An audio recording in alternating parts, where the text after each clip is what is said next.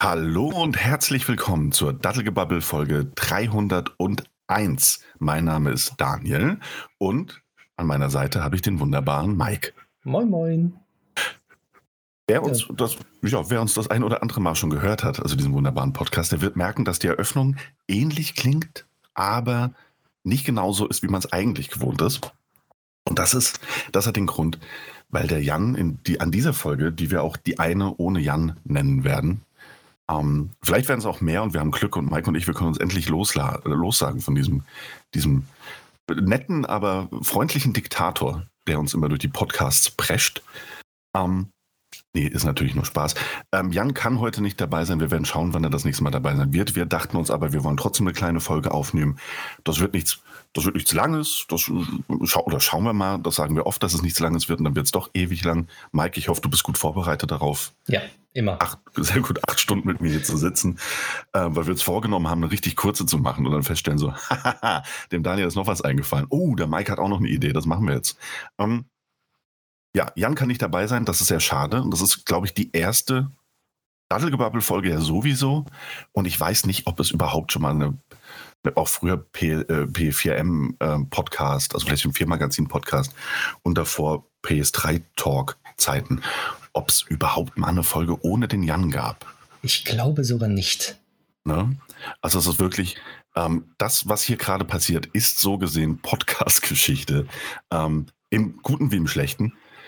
Hm, wir werden nämlich sehen, wie gut das funktioniert oder eben auch nicht. Aber ja, es ist auf jeden Fall nur, und das passiert nur alle 3000 Jahre, wenn die Sterne richtig äh, stehen und äh, Sonne und Mond äh, sich nachts äh, Gute Nacht sagen können. Ähm, Jan ist natürlich aus einem guten Grund nicht dabei. Ähm, ist nicht nur, dass er nicht nur, also A, hat er keine Lust auf uns, B, hat er, das hat er auch in den letzten Ausgaben schon erwähnt, es ist jetzt endlich soweit, er ist jetzt Vater geworden. Ähm, der wunderbaren kleinen Erika. Und dementsprechend würden wir auch an dieser Stelle einfach nochmal unsere Glückwünsche aussprechen. Wir freuen uns alle sehr für Jan und äh, freuen uns vor allem auch darüber, dass er heute nicht dabei ist und wir unsere Ruhe haben. So sieht's aus. Also herzlichen Glückwunsch, Jan. herzlichen, Glückwunsch.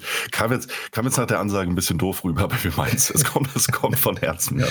Wir genau. vermissen dich sehr. Ähm, Vielleicht hört er die Folge auch gar nicht an. Nee, er, er, wird sie, so viel Transparenz können wir auch zeigen. Wir sind sehr faul ähm, und technisch alle beide, ähm, nicht ungeschickt, aber wir machen das, was der Jan macht, nicht so oft. Dementsprechend werden wir die Datei, die hier am Ende dieser Aufnahme herauskommt, nehmen.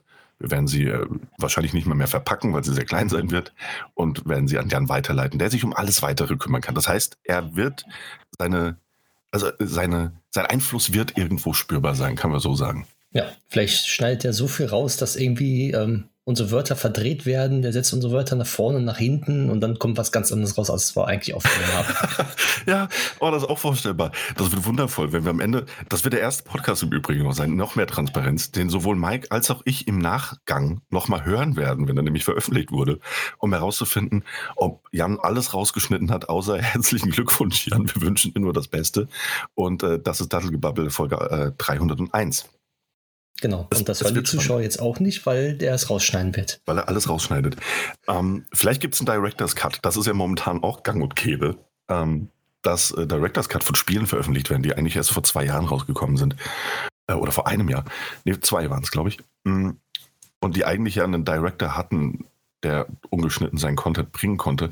Aber unabhängig davon gibt es vielleicht im Nachgang, je nachdem, wie Jan unser Werk hier zerstückelt, noch einen Director's Cut, den wir ähm, vielleicht über Kickstarter finanzieren müssen, damit wir irgendwie an unsere Rohmaterialien rankommen. Mal schauen, ja. mal schauen. Oder über OnlyFans. Account aufmachen und dann können wir unsere Rohmaterialien da hochladen für Geld. Ja, ja. Würde auch gehen. Das würde auch gehen. Dann können wir auch endlich den Namen durchsetzen, den ich da als Idee hatte. Daniel am Mike. Ja, ähm, perfekt. Bei OnlyFans. bei OnlyFans können wir das machen. Ähm, ja, wir haben ein strammes, strammes Programm. Also wirklich, es wird sehr atemlos in den folgenden ähm, Minuten, bis der Podcast auch wieder vorbei ist. Ähm, dementsprechend würde ich meine fast verlorene Überleitung auch kurz benutzen, um ins Intro zu gehen, nämlich den zum Thema Director's Cut. Denn ähm, nicht nur, das hatten wir, glaube ich, in der letzten Folge oder in der vorletzten Folge schon besprochen, dass Death Stranding einen Director's Cut bekommt, von äh, endlich mit äh, richtiger Beteiligung von Hideo Koshima.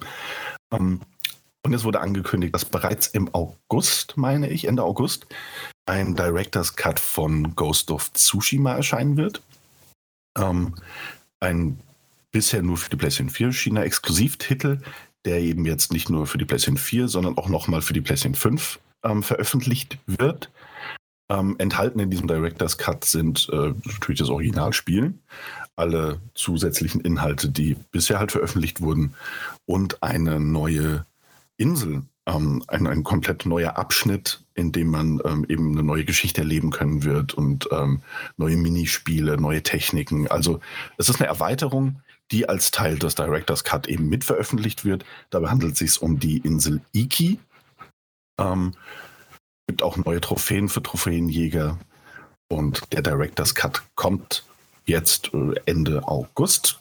PlayStation 5 Version hat natürlich den Vorteil, ähm, höhere Auflösung, die adaptiven Trigger werden oder sollen genutzt werden, sowie das haptische Feedback. Ähm, gespürt und gesehen haben wir das alles noch nicht so sehr, außer in einem kleinen Trailerchen. Es sollen 60 Frames per Second erreicht werden bei ähm, bis zu nativer 4K-Auflösung und natürlich nochmal verbesserte Ladezeiten. Wobei ich da sagen muss, das halte ich für Humbug. Ähm, also in meiner Erinnerung ist Death Stranding das erste und einzige Open-World-Spiel, das so, so dermaßen kurze Ladezeiten hatte, wie ich sie danach erst bei einem Assassin's Creed ähm, auf der PlayStation 5 wieder gesehen habe. Aber überrascht mich gerne. Das Ding kommt. Ähm, Ghost of Tsushima Director's Cut für PlayStation 4 und PlayStation 5. Und es wäre kein von Sony veröffentlichter Director's Cut oder keine, keine Upgrade-Version, wenn es denn so einfach wäre oder so günstig wäre, einfach zu sagen, ha, oh, wir haben ja die PlayStation 4-Version, das mache ich jetzt. Hast du dich damit ein bisschen auseinandergesetzt, Mike? Oder um, hast du es im Trailer nur gesehen? Ich habe es ein bisschen gesehen, dass die für verschiedene Versionen verschieden wie verlangen an Geld. Also, dass die da irgendwie ein bisschen.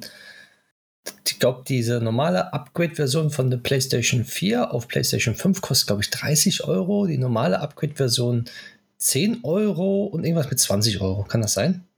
Ja, das kommt hin. Ich gucke gerade nochmal nach den genauen Zahlen. Ich bin ja. ehrlich, ich habe dich da aber, so ein bisschen. Aber ja. ich sag mal so, die. Äh, das ist komplett die neue, neue Sache, weil man kann ja nicht mehr wie früher von PlayStation 3 auf PlayStation 4 sagen, gut, ähm, die Spiele laufen dann nicht, äh, wir machen ein Remaster und verkaufen das wieder für teuer Geld. Und das mhm. heißt Remaster einfach Director's Cut. Man macht ein bisschen was dazu, ein bisschen hübschere ja. Grafik und dann nennen wir es Director's Cut und können es nochmal verkaufen. Dann fällt es ja. nicht auf, dass man die alten Spiele auf der PlayStation 5 noch spielen kann. Ja, das stimmt. Ne? Das, das, ist tatsächlich ein sehr valider Punkt, ähm, weil ja, natürlich, du kannst die PlayStation 4-Version von Ghost of Tsushima ja auch problemlos auf der PlayStation 5 ähm, spielen. Und es wäre, es wäre ja ein einfaches zu sagen, hey, wir bringen ein Update für raus. Ja, einfach ein Patch, der veröffentlicht wird, der halt das haptische Feedback mit reinbringt ähm, und ähnliches. Und dann, dann haben wir das entweder kostenlos oder für, was weiß ich, ne, verlangen wir einfach mal 10 Euro. Ähm, das ist okay. Aber du kannst natürlich die Standardversion, und das ist halt der Punkt, also wenn du jetzt Ghost of Tsushima zu Hause hast und du möchtest die Standardversion, also hast diese Standardversion, die aber bereits veröffentlicht wurde, dann kannst du upgraden auf den Director's Cut auf der PlayStation 4 für 20 Euro, also 20 Dollar sind es, aber das wird wahrscheinlich eins zu eins umgerechnet.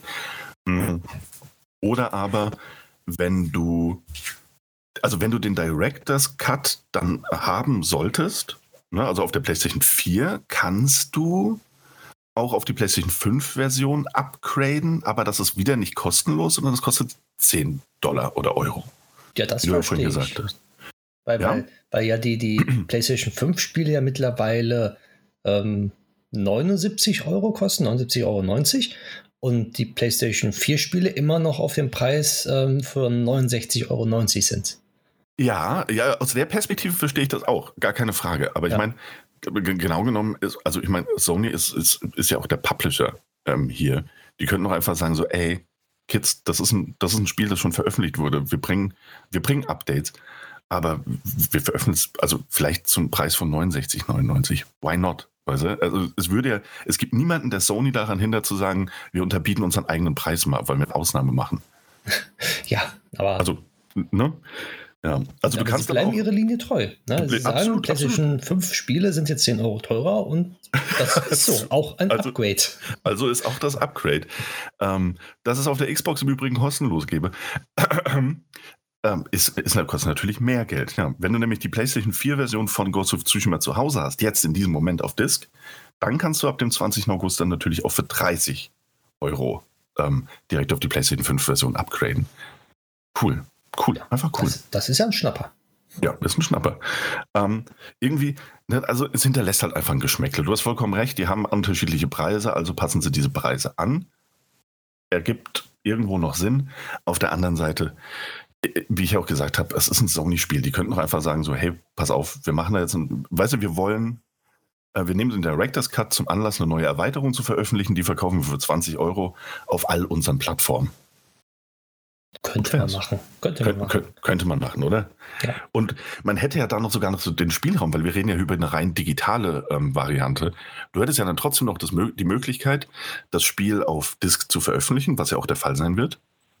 Und zu sagen, hey, aber die native PlayStation 5 Version, die verkaufen wir eben für unsere 79 Euro. Win-win ja, ja, Win -win für Sony, ne? Ja, sag mal so, wie viel wird denn diese normale Ghost of Tsushima PlayStation 4 gebraucht kosten, die Version? Aber gut, das weiß also, ich jetzt nicht. Wenn es jetzt wahrscheinlich so 20, 30 Euro kostet, hm. äh, könnte man sich jetzt dann holen und ist immer noch unter dem PlayStation 5 Preis. Ja, das. Also, das, es macht ja, alles klar, keinen ja. Sinn eigentlich, was Sony ja. da macht. Ja, das ist seltsam. Und das hinterlässt halt vor allem auch dieses Geschmäckle, weil, weil der direkte Konkurrent ähm, mit all seinen Upgrades, und jetzt reden wir gar nicht über den, den Game Pass, ne, der ohnehin eine völlig andere Liga ist, aber dass der direkte Konkurrent halt einfach äh, was, was Veröffentlichung und was, was Upgrades und ähm, native Xbox Series X, X-Versionen halt einfach sehr viel transparenter und vor allem auch ähm, flexibler ist. So. Ja. Und deswegen finde ich es seltsam, da jetzt zu sagen, hey, wir bringen einen Director's Cut, coole Ideen, neue Erweiterung. Ich hätte die Erweiterung lieber persönlich als Standalone-Erweiterung gesehen. Ähm, ich besitze das Spiel nicht mehr. Ich habe das damals mit der PlayStation 4 verkauft, ähm, weil platiniert. Es sah nicht so aus, als würde noch eine Erweiterung rauskommen. Und ähm, dadurch, dass es zu dem Zeitpunkt noch nicht so alt war, war das für mich halt eine tolle Möglichkeit, die PlayStation 5, äh, die PlayStation 4 zu einem höheren Preis zu verkaufen, weil halt dieses neue Exklusivspiel noch dabei war, ne? das mhm. im 1. August erschienen ist. Ähm, Heißt, also ich müsste mir das Spiel jetzt nochmal entweder gebraucht kaufen und dann für 30 Euro upgraden oder mir eben die, die, die komplette Version kaufen. Und ich bin mir nicht sicher, ob ich das für mich persönlich auch nur in Erwägung ziehe. Ja. Das käme jetzt drauf an, wie die Erweiterung aussieht. Vielleicht warte ich auch einfach persönlich, bis das Spiel irgendwann in zwei in PlayStation Plus drin ist und dann spiele ich das dann da weiter. Ja, dir ist aber bewusst wahrscheinlich die PlayStation 4 Version bei PlayStation Plus landen wird und dann dafür 30 Euro upgraden kannst. Das macht nichts. Ist immer noch günstiger, als wenn ich mir dann noch trotzdem das Spiel gekauft habe. ah, das ist richtig. Wir müssen einfach nur warten, bis Sony einknickt und das Spiel kostenlos verfügbar macht. Genau. Ähm, natürlich nicht kostenlos, im Rahmen der PlayStation Plus Mitgliedschaft. Naja. Kosten ja Geld. Ja, das ist mal zu Ghost of Tsushima. Ja, Hast du noch eine Kleinigkeit? Ja, ich habe eine, eine, Winzigkeit mitgebracht. Und zwar, das neue Call of Duty steht ja wieder in den Startlöchern. Ähm, mhm. Es soll ja, ähm, soweit ich weiß, im Zweiten Weltkrieg wieder stattfinden. Okay. Wurde es halt gerüchtenmäßig äh, hat schon gesagt. Ja. Und mittlerweile ist äh, eine Version im PlayStation Store und im Battle.net aufgetaucht, die mit dem Namen Slipstream. Das ist ähm, die Vorab-Alpha-Version für die Entwickler, wo sie wahrscheinlich schon den Multiplayer testen. Und wenn man schon so guckt, die Größe der Alpha, das ist, also man hat, beziehungsweise die Alphas und die Betas sind meistens immer etwas größer als das Hauptspiel selber. So, und es freut, also es, es freut mich, wo ich die, die Größe gesehen habe, weil die Größe ist nur 35, 35 Gigabyte groß. Sprich, keine 150 Gigabyte wie das vorige Call of Duty, sondern wirklich nur 35 ja. Gigabyte. Und ich hoffe wirklich, dass man endlich die Größe von so ein Call of Duty mal wieder reduzieren konnte, weil äh, es macht keinen Sinn, sowohl auf dem PC als auch auf Konsole, als auf Konsolen ein Spiel in der Größenordnung herauszubringen, was über 150 Gigabyte groß ist. Wofür? Ja. Weil, weil da hat man das Spiel drauf, man hat noch zwei weitere Spiele drauf und die Festplatte ist voll. Ja, und dann stimmt, denkt man sich stimmt. dann auch, warum? Und ja. naja, mal schauen, was draus wird. Die Alpha ist auf jeden Fall jetzt aufgetaucht und es wird fleißig getestet. Das war letztes Jahr genauso. Letztes mhm. Jahr kam auch die Alpha im Store. Man konnte sehen, wie groß die ist. Die war ein bisschen größer. Und die letzte Alpha, beziehungsweise die Closed Alpha ist das ja, hieß Red Door. Okay. Mal gucken, was das jetzt bedeutet. Slipstream, was die Entwickler damit wollen. Meistens ist es einfach irgendein Name, Jux und Dollerei, irgendwas herausgezaubert. Aber mal schauen. Auf jeden Fall, man sieht, Call of Duty wird dieses Jahr wiederkommen und ja. Es, es, wird, es, es könnte es, kleiner werden. Es könnte kleiner werden, ja. ja. Ähm, da fällt mir im Übrigen noch zu ein, ich glaube, das hatten wir auch in der letzten Folge, da warst du nicht dabei, ne? Genau. Genau, ja. Und ähm, da hatten wir dann über die E3 ja noch gesprochen, also über den, den, den Rest der E3, den wir nicht besprochen hatten. Und darunter auch Microsoft. Und da ging es dann um Halo Infinite. Und mhm. darum, ob die Kampagne denn wirklich noch in diesem Jahr erscheinen wird. Ähm, ob man das eventuell noch verschiebt, weil ja irgendwie explizit nur der Multiplayer ähm, häufig bestätigt wurde für Holiday, der Free-to-Play sein wird. Ähm, also auch losgelöst von der Kampagne. Mhm. Und der, also der ist ziemlich sicher Holiday. Ne? Und da haben wir ein bisschen drüber gesprochen, warum das denn so sein könnte, dass man da noch keine Nägel mit Köpfen hat. Und ich einfach sagt so, hey, das Ding kommt im November, das Ding kommt im Oktober. Und ich habe dummerweise, fälschlicherweise, ähm, irgendwie die These aufgestellt, dass es ja daran liegen könnte, dass man abwartet, ähm, was Sony mit äh, Horizon Forbidden West macht, was so ein Schnellschuss war. Also das ist etwas, was mir komplett, also was mir spontan eingefallen ist und was in dieser Sekunde auch irgendwie Sinn ergeben hat. Aber ist natürlich Bullshit. Ich glaube persönlich, dass äh, Microsoft abwartet, bis der neue Call of Duty Teil mit festem Termin angekündigt wird. Ähm, weil man wahrscheinlich gut weiß, dass äh, Halo Infinite, der Multiplayer-Part, vielleicht nicht in, am gleichen Tag und in der gleichen Woche erscheinen sollte wie der Call of Duty Teil. Ja, zumal jetzt der neue Call of Duty Teil ähm, nicht nur einen Multiplayer-Part gibt, der Zombie-Modus ist auch wieder mit drin, wie man, also wie man noch nicht gesagt hat, aber man geht davon aus, weil das sollte ja eigentlich als Einzelspiel rauskommen, irgendwann, also abgelöst von diesen Call okay. of Duty-Teilen, weil der so gut ankommt und ähm, auch im normalen Multiplayer äh, sehr viele spielen. Also das der Call of Duty hat nämlich nicht nur jetzt den Zombie-Modus mit drin, den Multiplayer-Modus mit drin, die Kampagne mit drin, sondern auch, äh, man kann wohl im Koop die Story spielen. Und Ach wenn das der Fall sein sollte, das ist ein harter Konkurrent gegen Halo, finde ich auch. Ja, absolut. Und dann wird wahrscheinlich auch eine geupgradete Warzone-Version wahrscheinlich noch mit an den Start gehen. Richtig. Oder irgendwas in der Form. Ja. Da wird es ja auch ähm, mit angekündigt in Warzone. Also das war ja letztes Jahr schon das Black Ops 3, 4, 4, 4, Cold War auf jeden Fall, mhm. wurde in den äh, Call of Duty Warzone angekündigt. Dieses Live-Event war da ja. Es, es, war halt nicht so toll wie bei Fortnite, die Live-Events, aber vielleicht lernen sie daraus und ähm, bei Warzone kommt dieses Jahr ein schöneres Live-Event. Ich habe es selber nicht miterlebt, beziehungsweise ja. auch nicht angeguckt, weil mich das nicht interessiert hat. Aber es war halt nicht so besonders. Es war okay, dass es angekündigt worden ist da drin im Spiel selber, aber mehr auch nicht. Hat halt keine großen Wellen geschlagen, nicht so wie so ein Fortnite-Event, ähm, wo genau. du die Medien dann immer irgendwie vier Tage lang drüber berichten siehst. Ja, wo dann irgendwelche Schauspieler, Sänger oder sonst dergleichen da mitwirken. Ja. Ja, mal schauen. Also, ja, es wird noch interessant. Also, keine Ahnung, ich, ich äh, freue mich auf die ähm, Koop-Kampagne. Das hatte ich ja auch gesagt, dass, mich, also dass das der große Bummer für mich ist, ähm, wenn es jetzt um das neue Battlefield geht, dass es eben gar keine Kampagne haben wird. Ich bin eben kein ähm, Online-Multiplayer. Ähm Spieler, also nicht, nicht bei solchen ähm, Deathmatch oder, oder Capture the Flag oder wie, wie die Modi alle heißen. Ja. Aber, aber da wird dir das neue Battlefield, wirst du dann mögen. Warum weil, denn das? Weil äh, man hat ja 128 Spieler na, auf der Map jetzt. Und die Maps sind ja ein bisschen kleiner. Aber, jetzt kommt's, äh, die Server sind so ausgelegt, wenn nicht schnell genug diese 128 Spieler zusammengesucht worden sind, beziehungsweise es kommt eigentlich nie vor, dass sofort alle Spieler auf den Server drauf sind. Wenn schon 64 Spieler erreicht sind, dann sagt der Server, ja gut, ähm, ich warte jetzt vielleicht noch 5, 6 Sekunden oder 10 Sekunden, je nachdem, was, was die einstellen.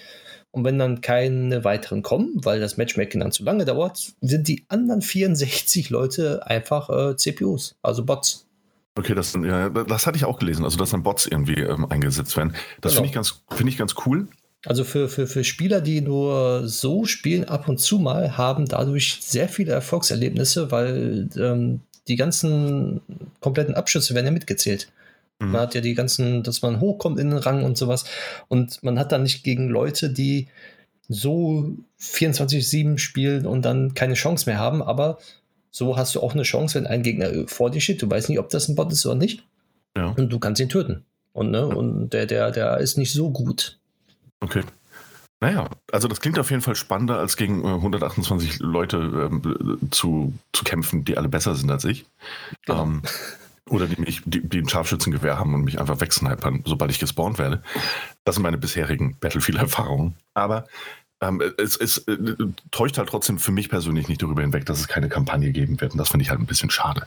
Ähm, ja, dementsprechend freue ich, mich, freu ich mich sehr auf, auf Call of Duty. Oder meine Hoffnungen sind bei Call of Duty, dass da eine ordentliche Kampagne kommt. Und auch auf Halo Infinite freue ich mich, äh, wenn das dann mal einen festen Release-Termin bekommt. Wird ja im Game Pass alles drin sein, ne? Ja, wird alles. Alles. Ja, Obwohl eben. das Halo ist ja, äh, das ist ja free to play. genau, der Multiplayer-Part ist, genau, der Multiplayer ist äh, free to play. So, das war unser kleiner Ausflug Richtung äh, Call of Duty und Battlefield und was alles dazu. Game Pass wird natürlich auch erwähnt. Ähm, bringen wir noch eine Sony News mit rein. Und dann weiß ich nicht, ob du noch was hast, aber. Eine Kleinigkeit habe ich noch. Ach, guck mal da. Das ist, ja. das ist das Gute. Wir haben, wir haben also es gibt kein Vorgespräch bei uns. Ähm, das merkt man hier. Wir haben auch keine, dementsprechend keine Planung. Nee, noch eine kurze Sache zu Sony. Ich meine, das ist jetzt auch schon ein paar Tage her. Die Wellen sind geschlagen, die Wogen sind geklettet. Ähm, und ohnehin, glaube ich, war es für niemanden gefühlt eine große Überraschung. Mhm. Sony hat Hausmarke gekauft. Das haben sie also an einem Casual Dienstag irgendwie angekündigt in einem, in einem Blog. Nee, war es ein Blog überhaupt oder war es nur auf Twitter? Ähm, aber ich glaube, es war ein Blog-Eintrag auch dazu. Ja, auch. Ähm, auch. ja ne, kam auch noch. Die haben auf jeden Fall Hausmarke gekauft, ähm, den Entwickler oder die Entwickler von Returnal unter anderem oder damals auch Razorgun, das ja zum Launch der PlayStation 4 bereitstand. Und äh, ja, gut, was soll man dazu noch sagen? Es ist keine große Überraschung, glaube ich, oder? Also eigentlich nicht. Die Gerüchte gab es schon lange und äh, Hausmark hat gefühlt auch irgendwie von fünf Spielen, die sie veröffentlicht haben, sind drei exklusiv für die PlayStation erschienen. Äh, wenn nicht sogar vier und einen Port für, für PC gab es noch. Ähm, ja, keine Ahnung. Keine große Überraschung. Wir hatten auch mal bei uns auf dem Discord-Channel nachgefragt, ähm, was die Leute davon halten, dass Hausmark gekauft wurde. Und ähm, da kamen dann noch Antworten, die eigentlich sehr übereinstimmend waren ähm, weil die zum Beispiel hat geschrieben, Hausmark war ja inoffiziell eh schon sehr lange im PlayStation-Studio. Nun sind sie halt ein offizielles. Ja, das ist auch das, was wir gerade gesagt haben.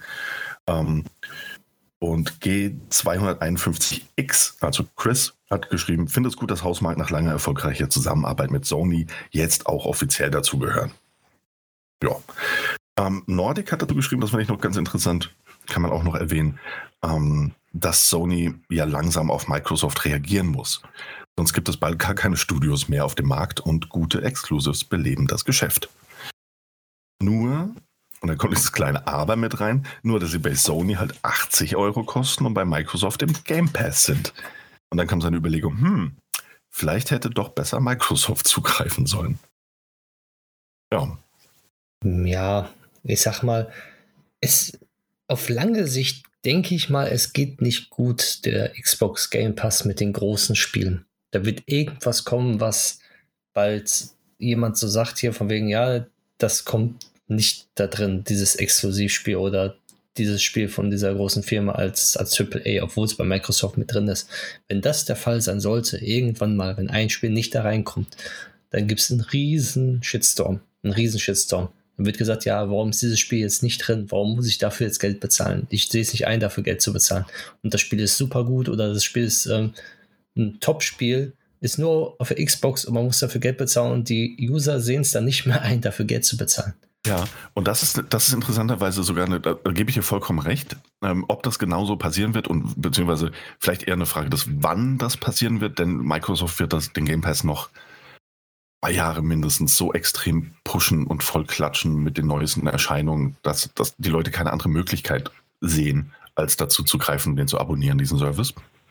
Aber ich stimme dir zu, dass ich auch glaube, dass es langfristig eine Veränderung geben wird. Ähm, Spiele, die da vielleicht nicht erscheinen oder äh, ähnlich vielleicht sogar wie bei einem ähm, Disney Plus Service, wo du natürlich dann Abonnent hast oder Abonnent bist, aber du kannst quasi noch VIP-Inhalte oder VIP-Spiele freischalten, in denen du halt doch noch mal einen kleinen Obolus hinterlässt. Weißt du, und sagst dann so, hey, da ist das neue Halo, als blödes Beispiel jetzt, also Halo Infinite 2. Und ähm, das könnt ihr, ne, könnt warten, bis es im Game Pass rauskommt, oder aber ihr bezahlt halt jetzt doch nochmal 15 Euro zusätzlich zu eurem Abo und habt halt sofort und für immer im Game Pass mit drin. Wäre eine Vorstellung, wäre eine Möglichkeit, damit umzugehen. Und ich glaube, ja, der Shitstorm würde so oder so kommen. Langfristig, also wir haben keine Zahlen. Ne? Also wir hatten mal ein Interview mit Eurogamer, in dem viele Indie-Entwickler bestätigt haben, dass sie echt profitieren von dem Game Pass. Und das finde ich super. Auf der anderen Seite wird Spieleentwicklung immer teurer und teurer und teurer. Und das ergibt Sinn, dass man auch die Preise erhöht hat. 80 Euro ist ein Haufen Geld, gar keine Frage. Aber rein, was das Marketing und, und, und, und, und das ist ein enormes Geld, das da reinfließt und natürlich auch die Entwicklung angeht, ähm, sind die Ausgaben und die Kosten für Spieleentwicklung einfach enorm gestiegen. Ich bin gespannt, wie der Game Pass das langfristig alles auffangen wird und kann. Und hatte gerade vor kurzem, um dann nochmal kurz die, die, die Brücke hinzuschlagen, ähm, einen ganz interessanten ähm, Thread gesehen auf Reset Era ähm, wo einer geschrieben hat, ey, keine Ahnung, da gab es ja mal Gerüchte, dass Spiel X für den Game Pass erscheinen wird. Und jetzt habe ich gesehen, oh ja, es ist ja veröffentlicht worden, ist zum Game Pass rüber gewechselt und hat gesehen, ah, es ist doch nicht Day One Game Pass, sondern es ist einfach so veröffentlicht. Und hat dann mal die Frage in den Raum gestellt, ähm, ob die anderen Leute, die diesen Thread jetzt lesen und da interagieren wollen, ob die auch der Meinung, also ob sie der gleichen Meinung sind wie sind, wie er quasi, dass dieses Gefühl da ist, hey, das Spiel ist erschienen, das kostet 60 Euro. Ich warte jetzt, bis es im Game Pass erscheint. Und ich bin mir nicht sicher, ob es nicht diese Entwicklung generell irgendwann ganz stark geben wird, dass man mich guckt, auch guck mal, da Spiel X erscheint, ne, das neue, was weiß ich, ähm, kommt bald raus am so und so vielten. Ah, ist es denn Day One Game Pass? Google, Google hilft. Aha, mh, nein, ist es nicht. Oh, dann warte ich noch drei Monate und hole es mir im Game Pass. Ich bin gespannt, ob langfristig die Verkaufszahlen eher, also der Publisher eher darunter leiden, weil die Leute anfangen, diese Erwartungshaltung zu entwickeln. Spiel X muss ähm, für meine, was weiß ich, 12,99 im Monat äh, kostenlos im Game Pass mit drin sein. Ansonsten spiele ich das nicht. Das könnte wirklich gut möglich sein. Und ich sehe es auch recht, recht kritisch, denn Game Pass als Spieler, als Gamer wunderbar, alles toll. Aber man merkt ja auch schon jetzt, dass ja einige Spiele ja auch nur ähm, eine gewisse Zeit hier drin ist. Das ist ja normal bei der Xbox Game Pass. Und dann ja auch wieder verschwinden. So, und wenn du das Spiel ja dann sagen wir mal, nicht sofort spielen wolltest und du willst das vielleicht dann ein, zwei Jahre später spielen, aber dann ist es nicht mehr in Xbox Game Pass drin. Da musst du dir es ja kaufen, theoretisch. Und ich denke mhm. mal, dass die Leute dann sagen, ja gut, jetzt ist es nicht mehr drin, ja, nee, dann, dann habe ich keine Lust darauf und, und spiele es auch nicht mehr. Ja, das ist auch möglich, absolut. Ist, äh, also, ich finde den Game Pass, bevor da wieder der falsche Eindruck entsteht, ähm, eigentlich sind wir auch in der Sony News drin. Ähm, man merkt, wie, wie stark der Game Pass einfach da ist, ähm, wie präsent er ist auf, äh, in der Videospiellandschaft. Dass wir jetzt schon wieder darüber sprechen. Ich finde den Game Pass als Pro Produkt fantastisch. Ähm, als Spieler, der sich gerade für 400 Euro, 500 Euro eine Konsole gekauft hat ähm, und eben nicht das nötige Kleingeld hat, oder niemand von uns hat das nötige Kleingeld, um alle neuen Veröffentlichungen zu spielen und zu kaufen, ähm, kriegst du für diese 13 Euro oder was das sind im Monat, wenn du nicht gerade den super Deal machst und bezahlst dann irgendwie doch nur einen Euro dank, äh, dank eines äh, Fehlersystems oder einer Upgrade-Möglichkeit, dann so oder so ist das ein fantastischer Deal.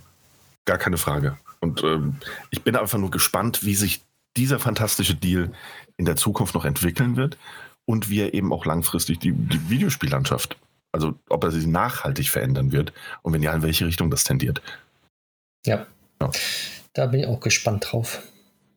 Ja, äh, ebenso gespannt können wir auf zwei weitere Dinge sein, nämlich äh, Sony hat mit Hausmark nicht aufgehört, Entwicklerstudios zu kaufen, sondern sie haben zwei Tage oder drei Tage später ebenfalls äh, so nebenher, äh, laissez-faire-mäßig auf äh, Blog-Eintrag und Twitter angekündigt, dass sie das Entwicklerstudio Nixes gekauft haben.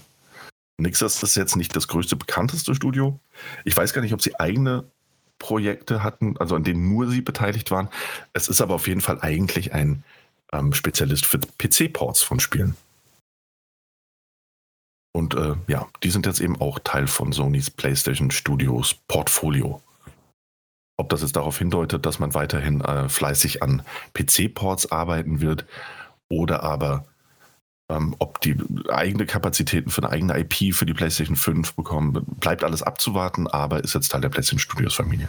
Ja, ich denke mal, damit wollen sie den Schritt wagen, dass immer mehr PlayStation-Exklusivspiele auf dem PC portiert werden. Ja, das, das, war mein Gedanke, als genau, ich das ja. gelesen hatte, weil die ja wirklich PC-Ports machen. Mhm. Überwiegend haben zwar auch Konsolenports gemacht, einige, wenige halt, aber meistens immer PCs mit dabei jedes Spiel auf dem PC mitentwickelt. Und wenn es dem so ist, und Sony hat ja die Sparte gegründet, dass man PC-Spiele, also dass, dass man PC-Spiele jetzt ähm, rausbringt, kann es sogar sein, dass wie ähm, bei den Dings Baseball-Spielen ist es ja auch schon so gewesen, dass Sony das Spiel für die neue Xbox ähm, programmiert hat. So, und mit Nixes haben sie auch ein Studio, was auch für Xbox programmiert hat. Und vielleicht sind es ja einige Spiele, die sie ja auch für die Xbox rausbringen, wie jetzt dieses Baseballspiel, das MLB, und dementsprechend das dann darüber abwickeln könnten. So war mein Gedanke ja, da. Genau, ja. Das war auch mein erster Gedanke. Bleibt es halt abzuwarten, ob es wirklich nur oder ob man sich gedacht hat, hey, das ist ein, das ist ein Entwicklerstudio, das, das hat Potenzial, das benutzt man vielleicht auch für andere Projekte. Oder sie, ähm, ähnlich wie es ja auch mit den X-Dev-Studios ist, die andere Studios unterstützen, so mit ihrem Know-how und Technik und ähnlichem. Ne? Genau, oder halt, ähm, halt, wenn High-End-Produkte entwickelt werden, Spiele, dass man sagt, ja gut, ähm, das Level-Design oder irgendwelche anderen Mechaniken sourcen wir aus und das Studio übernimmt das. Das hat man ja genau, bei ja. Äh, The Last of Us Part 2 gesehen, dass ja, ja extrem viele Studios mitgewirkt haben, wo man gar nicht weiß, äh, also man, wenn man nicht explizit nachgeguckt hat, welche Studios da mitgewirkt haben, hätte man gar nicht gedacht, dass sie überhaupt da halt mitgewirkt haben. Das ist auch ja, sehr interessant. Das stimmt, das stimmt ja. Weil, weil, äh, und das gebe ich dir absolut recht, auch weil, weil du halt denkst, äh, ganz ehrlich, Last of Us 2 ist, ähm, selbst wenn man die Story nicht mag, ist es ein, ein technisches Meisterwerk für die PlayStation 4-Ära. Und man denkt, und auch wenn wir darüber berichten, dann ist es immer Naughty Dog, Naughty Dog, Naughty Dog, Naughty Dog, Naughty Dog. Und das stimmt natürlich. Die haben also bestimmt 80 Prozent der Arbeit selbst gemacht. Aber die restlichen 20 Prozent sind halt bei zu fünf bis zehn Studios outgesourced worden, die sich dann halt um Sachen gekümmert haben, die man nicht zusätzlich noch äh, den, den, den hauseigenen Entwicklern zumuten wollte oder konnte. Und äh, da waren viele, viele Studios. Also ich habe jetzt keine komplette Liste hier, aber es waren echt einige. Ja, ähm, 14 Studios waren es 14 insgesamt. Stück, ja. ja Echt die auch, also 14 Studios haben noch, noch mitgewirkt. Ja. Und das ist sehr krass, finde ich. Zumindest, weil wenn man überdenkt, Last of Us, wie schnell dieses Spiel programmiert worden ist im Vergleich zu einem Red Dead Redemption 2 oder sowas, ist es schon krass. Und die konnten das einfach auch nur so bewerkstelligen, dass sie viele Sachen outgesourced haben. Und das Gute dabei ist, Entwicklerstudios, die das können, beziehungsweise die dafür verantwortlich sind, Sachen outzusourcen, die müssen ja dementsprechend sehr gut planen können. Und das kann Naughty Dog. Das hat man ja gesehen. also man, ich, ich habe es jetzt nicht gemerkt, dass gewisse Sachen outgesourced worden sind. Weil nee, es gibt nee. verschiedene Bereiche, Spiele auch, wo, wo man mal spielt, denkt so, okay, das spielt sich komplett anders, jetzt dieser Abschnitt oder die, diese Mechanik als das gesamte Spiel. Und das hat man da überhaupt nicht gespürt. Das stimmt, ja. Ja, ja und insofern Nixes eventuell auch eher in so einem Bereich tätig oder eben für PC-Ports oder was völlig anderes und wir werden überrascht. Ähm, bleibt abzuwarten. Äh, es gab aber noch eine kleine Überraschung, ähm, bei der wir noch rausfinden müssen, ob es sich um einen Fehler gehandelt hat ähm, oder um Absicht oder was auch immer da passiert ist. Denn an dem Tag, als angekündigt wurde, dass man Hausmark akquiriert hat, hat Sony Japan, also der offizielle ähm, Twitter-Account von Sony Japan, hat noch ein weiteres Bild gepostet, auch eins, in dem sie Hausmark willkommen geheißen haben im Team. Ähm, sie waren quasi die Ersten, die das offiziell gemacht haben. Blöderweise hat man ein anderes Banner benutzt, also es war ein anderes Bild unten zu sehen, in dem gar nicht von Hausmark die Rede war, sondern von Bluepoint Games. Und das hat die Gerüchteküche jetzt natürlich, äh, also man hat den Tweet dann auch relativ schnell wieder gelöscht. Hm, Fehler, Fehler, man hat sich dazu auch nicht geäußert. Bluepoint Games äh, wird seitdem nicht müde zu betonen, auch auf Twitter die entsprechende Bio geändert, ähm, dass man unabhängiges Entwicklerstudio ist und ähm, seine eigene Arbeit macht. Nichtsdestotrotz hat es natürlich die Gerüchtküche angekurbelt, ähm, ob nicht als nächste Akquirierung als nächster Kauf von Sony eben Bluepoint geplant ist oder schon fast in trockenen Tüchern ist, aber noch nicht so ganz. Ähm, ja, wäre jetzt auch keine große Überraschung. Bleibt halt die Frage, was wirklich ein Versehen und ähm, man hat vielleicht die Verhandlungen dadurch gefährdet oder aber ja, äh, was na, ist das eigentlich schon in tro trockenen Tüchern, aber man äh, wartet da irgendwie noch einen anderen Termin ab oder ein offizielles Event oder die nächste State of Play oder was auch immer. Ja, da war wohl einer zu voreilig. Ja, das glaube ich auch. Vor allem, weil der Banner, ja interessanterweise, wenn man sich den mal genau anguckt, ähm, sind da ja von allen, also du hast ja diese, diese, ähm, diese Kästen quasi Bilder von allen Studios, von einem Spiel, das repräsentativ ist für dieses Studio. Und ähm, hast du zum Beispiel Days Gone einen kleinen, einen kleinen Balken, du hast, ähm, du hast Last of Us einen kleinen Balken, du hattest auch schon Hausmark einen kleinen Balken. Also auf diesem Banner war quasi schon Hausmark akquiriert und gleichzeitig hattest du eben schon einen Banner mit ähm, Demon's Souls drauf und eben dementsprechend Bluepoint Games. Also es, entweder war einer ein bisschen voreilig und hat schon mal den Banner vorbereitet, so falls es dann endlich soweit ist und man das ankündigen kann und hat den falschen Ordner geöffnet, so huch, huch, huch, Bluepoint Games Ordner. Ähm, ja, oder aber ja. es war auch Absicht, um, zu sagen so, hehehe, guckt hier, wir akquirieren, wir akquirieren. Mhm. Wartet wir, mal ab, was wir, noch wir kommt. sind dran, wir sind überall ja. dran. Ja, und sind so selbstsicher, dass wir schon vorab die Banner machen, bevor überhaupt die Verhandlungen beginnen. oh, wir, haben, wir haben die noch gar nicht angefragt, aber naja, wir sind Sony, weil sie. Ja, wir, die, die, also, die können nicht Nein sagen. ja, dann kommt Microsoft dummerweise um die Ecke und winkt mit dem doppelten Geldbündel. Ja. Dann schauen das, wir mal. Das kann passieren. Ja, dazu hatte ähm, Chris auch noch geschrieben, Bluepoint wäre natürlich auch ein toller Kauf. Demon's Souls war ja grandios umgesetzt von ihnen. Und ähm, sie dürfen sich dann gerne übrigens noch von Konami Metal Gear Solid gönnen und ähm, Teil 1 und 2 remaken, wenn es nach mir ginge. Coole Vorstellung, wird wahrscheinlich nicht passieren, aber Bluepoint Games, und das stimmt absolut. Also, wenn, also ich würde gerne sehen, dass sie mal was anderes machen dürfen als nur ein Remake. Also ich würde echt gerne mal sehen, was die auf die Beine stellen könnten bei einer eigenen IP. Auch ob sie, ganz ehrlich, ich glaube, die haben das noch nicht gemacht, ne? Ob sie überhaupt über eine Lage wären, eine eigene IP auf die Beine zu stellen und das so gut und rund wirken zu lassen, wie andere Spiele, die sie eben bisher gemacht haben. Das, das Problem daran ist, das Entwicklerstudio hat wahrscheinlich keinen kreativen Kopf in dem Sinne, der eigene Stories ähm, hervorbringen kann. Das ist halt die Frage, ne? Also ich meine, die haben bestimmt viele kreative Köpfe und das Problem mit kreativen Köpfen ist, dass sie immer denken, dass ihre Ideen brillant sind, bis sie auf den Boden der Tatsache kommen. Ja, da muss einer sein, der das Studio dementsprechend führt oder beziehungsweise das Spiel führt. Ja. Und vielleicht stellen sie ja welche ein jetzt. Ja, ist absolut möglich. Also lass erst mal kaufen oder nicht kaufen und dann reden wir mal weiter. Aber ja. ähm, auf der anderen Seite ist es halt so, die können Remakes wie kein anderes Studio. Ganz ehrlich. Shadow of the Colossus und auch Demon's Souls waren grandiose Remakes. Ähm, und ich würde auch, ey, wäre auch sehr interessiert daran zu sehen, was sie sich als nächstes Projekt vornehmen und ob es der nächste Klassiker oder Kulttitel ist, der da in atemberaubendem neuem Gewand erstrahlt. Auf der anderen Seite, neue API, immer cool, ist ein Gewinn. Ja, ist auf jeden Fall ein Gewinn. Obwohl ich fand auch äh, hier die Dings Metal Gear Solid HD Collection, die sie gemacht haben, auch grandios auf der PlayStation 3 damals. Ah ja, war die dafür verantwortlich? Ja, ja, die waren dafür verantwortlich. War das Blueprint Games. Ähm, weil ich erinnere mich nur, ähm, die hatte ich nie gespielt. Mhm. Okay. Das war aber nur Teil 2 bis 4, nee, bis 2, äh, 3 und ähm, Peace Walker, glaube ich, war da mit dabei. Ah, okay, ja. Ach, stimmt, Peace Walker, ja. Ja, genau, Peace Walker müsste dabei gewesen sein, glaube ich. Ja.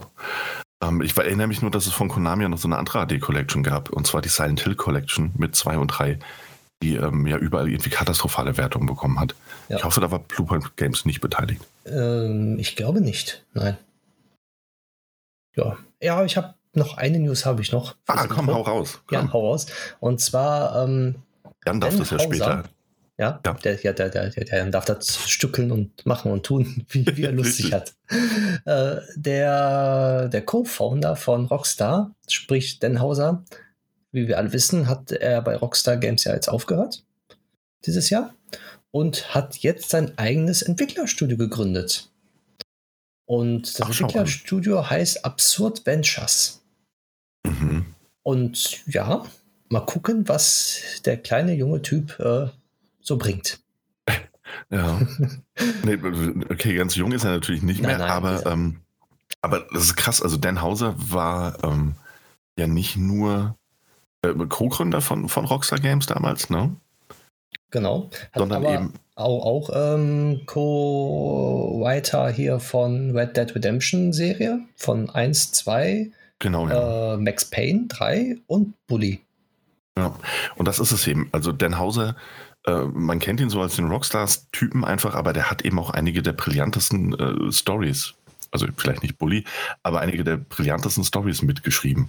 Genau, ähm, richtig. Und größtenteils sogar selbst geschrieben. Und ich bin sehr gespannt, was er da auf die Beine stellt und was er da macht. Ähm, vor allem, weil sein Weggang von Rockstar Games ja damit begründet war, dass er ausgebrannt ist ähm, und einfach mal eine Pause von allem braucht. Und äh, ja, ein paar Monate später sitzen wir da und er hat ein neues Studio. Naja, gucken, was da hinter den Kulissen passiert ist. Ja. Ich denke mal, er will mal was anderes machen. Nicht, dass dieses, was Rockstar, also ich finde, Rockstar äh, macht es gut, beziehungsweise hat äh, viele Ideen, aber die bleiben ja gleich. Die sind immer auf einer Schiene mit äh, Red Dead Redemption, GTA und sowas alles. Mhm, und vielleicht ja. will er mal wirklich was anderes machen, so im Sci-Fi rein oder ja, und vielleicht will auch einfach nur eine kleine Geschichte erzählen mit, mit minimalistischer Grafik, also so Back to the Roots. Kann auch sein, kann ja. alles sein. Deswegen ich glaube, ja. abwarten, was draus wird. Wenn es draus wird, er, er, hat auf jeden Fall ähm, die Firma gegründet, beziehungsweise auch den Namen patentieren lassen. Mhm. Und ja, heißt ja noch lange nichts. Kann auch sein, dass erst in zwei, drei Jahren er da wieder rausrückt, ja, guck mal hier, ich habe ein Entwicklerstudio gegründet, jetzt mache ich mal was. ja, das stimmt, das stimmt. Ähm, äh, weiß man tatsächlich nie. Das Gute ist natürlich an dieser Geschichte, ähm, das, das, also den Vorteil haben nicht viele neue Studios, er allerdings schon, nämlich, äh, dass der Name Dan Hauser lockt. Ähm, Dan Hauser, neues Entwicklerstudio auf der Suche nach fähigen Entwicklern äh, und Co-Autoren und Creative Director und was auch immer. Ähm, ich glaube, wenn Dan Hauser ruft, dann melden sich die Leute auch. Also ich, ne, da, da, ist mehr Potenzial, dass auch tatsächlich was draus wird, als bei vielleicht anderen kleinen Entwicklerstudios, die diese, dieses Lockmittel halt leider nicht haben. Das stimmt. Ja, Aber ich schön. denke mal, das war ja. für unseres Intro. Ne? ja, Intro das war mit News. Kurz, jo, knackig. wird eine kurze Folge, wir haben es angekündigt. Ja. Also, halbe Stunde sind wir durch. Und mit diesen Worten, nämlich halbe Stunde sind wir durch, beenden wir natürlich nicht den Podcast, sondern kommen zu unserem kleinen Thema. Ähm, wir haben uns überlegt, ohne Jan ist alles doof, aber Thema, das kriegen wir vielleicht noch einigermaßen hin. Und zwar wollen wir heute über unsere jeweils drei größten Videospielenttäuschungen reden. Das kann, ähm, ich weiß, wir haben uns nicht abgesprochen, das kann Überschneidungen geben, es kann unterschiedliche Ansätze geben. Ähm, wir werden das also einfach mal auf uns zukommen lassen Videospielenttäuschung muss nicht zwangsläufig bedeuten, dass es ein per se schlechtes Spiel ist, auf der einen Seite, ähm, sondern nur, dass es mit uns nicht, dass es nicht gefunkt hat, dass, dass wir damit nicht warm wurden. Oder aber einfach ein Spiel, auf das wir uns extrem gefreut haben. Und dann hat sich doch rausgestellt, es ist schlecht oder es ist einfach anders als erwartet. Ähm, oder es ist einfach zum falschen Zeitpunkt rausgekommen. Ich glaube, auch das kennen wir irgendwie alle. Ja. Ähm, dass, dass ein Spiel kommt und wir freuen uns drauf. Und dann starten wir es und merken so, oh nee, du, jetzt, jetzt nicht. Das klappt irgendwie nicht mit uns beiden. Ja, und als Spoiler, ich habe zwei Spiele. Mhm. Das sind Enttäuschungen, das sind immer noch Enttäuschungen. Ja. Und ein Spiel, muss ich sagen, ähm, ich habe es lieben gelernt. okay, also ein Spiel, das quasi eine Enttäuschung war und genau. du dann festgestellt hast, ja, eigentlich ist es schon der heiße Scheiß. Richtig. okay, ich bin gespannt, ich bin gespannt. Ja. Äh, Willst du mal Spiele, anfangen? Oder? Ja, ja, ich kann gerne anfangen. Ähm, und ich glaube, also ich weiß nicht, wie es bei dir ist, das geht aber auch, ähm, bei mir sind es jetzt keine top aktuellen Spiele. Hm, muss ich dazu sagen, also es ist jetzt nicht so, dass ich jetzt nochmal erwähnen würde, wie das mit Cyberpunk bei mir war. Oder ich glaube, auch das habe ich ja schon erwähnt, dass ich mit Legend of Zelda Breath of the Wild einfach nicht warm wurde. Auch das mhm. wäre eine Enttäuschung, ähm, die ich da mitnehmen könnte. Und als auch aktuellere Sachen. Es geht ein bisschen weiter bei mir zurück, teilweise. Ja, und ich würde, ähm, aber jetzt auch nicht allzu weit bei mir. Ich bin mal sehr gespannt. Ähm, ich würde jetzt anfangen mit einem Titel, der ähm, ich, ich habe das genaue Jahr jetzt nicht im Kopf, aber er ist rausgekommen und ich habe mich sehr darauf gefreut. Hm, es, und zwar, komme ich nennen erst den Titel, es ist Final Fantasy 13. Ich war und bin äh, sehr großer Final Fantasy Fan. Gar keine Frage. Mhm. Ich habe, ähm, mein Erstling war quasi Final Fantasy VII damals, ähm, der heute immer noch einen, einen enormen Stellenwert hat. Ähm, Final Fantasy VIII habe ich auch geliebt. Final Fantasy IX ist grandios. Ähm, Final Fantasy X mit, mit äh, Yuna und Titus äh, war ebenfalls, das war, glaube ich, der erste PlayStation 2-Titel, der damals so grafisch beeindruckend für mich war, dass ich dachte, besser wird es nicht mehr. Ho, ähm, Teil 11 war der erste Teil, den ich nicht gespielt habe, weil rein online. Ähm, und ich glaube auch PlayStation 2 noch. Ja, doch, klar, natürlich PlayStation 2. Ähm, den konnte ich auch gar nicht spielen. Ähm, wäre einfach nicht möglich gewesen, technisch bei mir auch zu Hause nicht.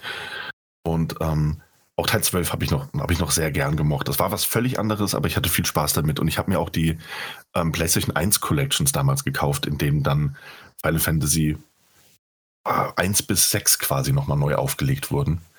Ähm, und selbst Spin-offs. Also ich hatte immer sehr viel Spaß mit Final Fantasy und das ist bis heute so geblieben. Also ich mochte Final Fantasy 15 zum Beispiel nicht mehr ganz so gerne. Mhm. Ähm, ich habe es trotzdem platiniert, also was, was dafür spricht, dass ich Spaß damit hatte. Aber es ist nicht mein Lieblingsteil. Das 7er Remake finde ich toll auf eine eigene Art und Weise und hatte auch damit sehr, sehr viel Spaß. Und das steht für mich auch für eines der besseren Remakes der letzten Jahre. Oder ja, ja doch, Jahre. Und da war aber zwischendrin irgendwann war Final Fantasy 13. Und mhm. Final Fantasy 13 kam für die PlayStation 3 raus unter anderem. Also ich bin mir nicht sicher, ob das exklusiv rauskam.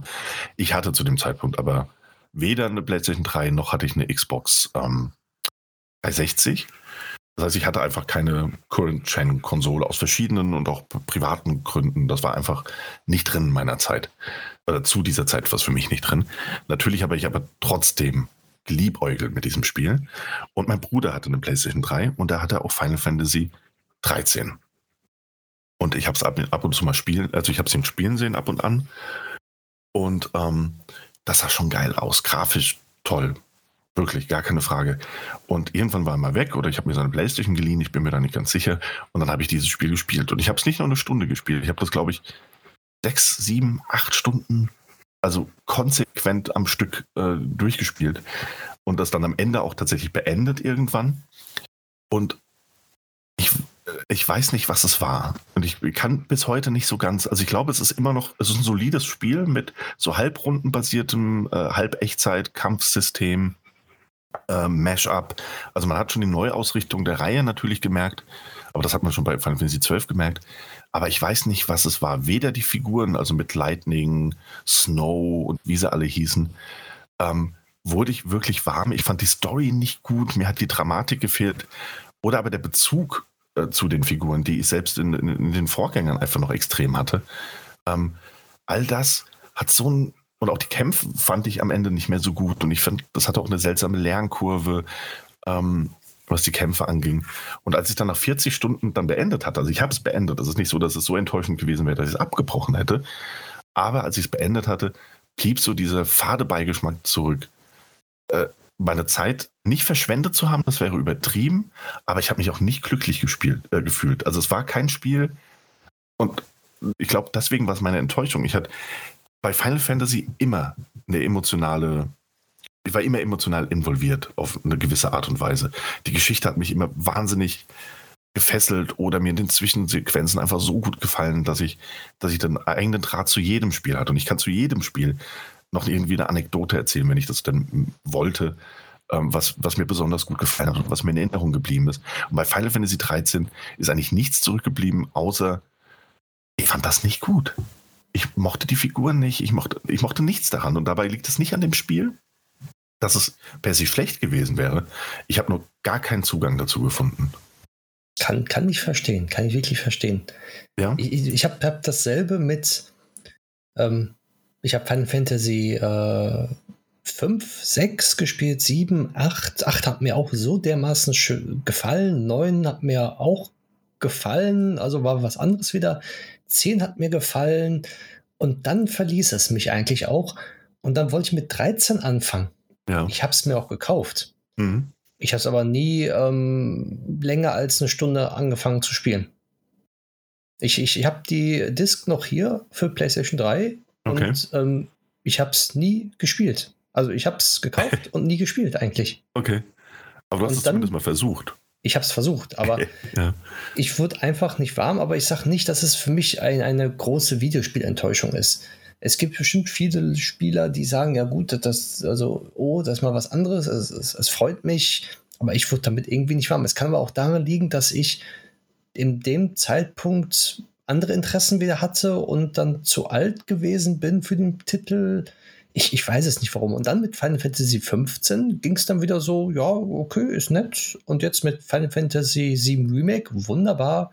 Ähm, was anderes, nicht so wie der siebte Teil jetzt war, ist, aber halt ein solider Remake, fand ich jetzt. Ja, und, absolut, und, und, ja. und mir macht es Spaß. Und ich spiele es momentan ja gerade wieder durch. Und mit ja. Final Fantasy 13 kann, kann ich verstehen, ja, kann ich verstehen.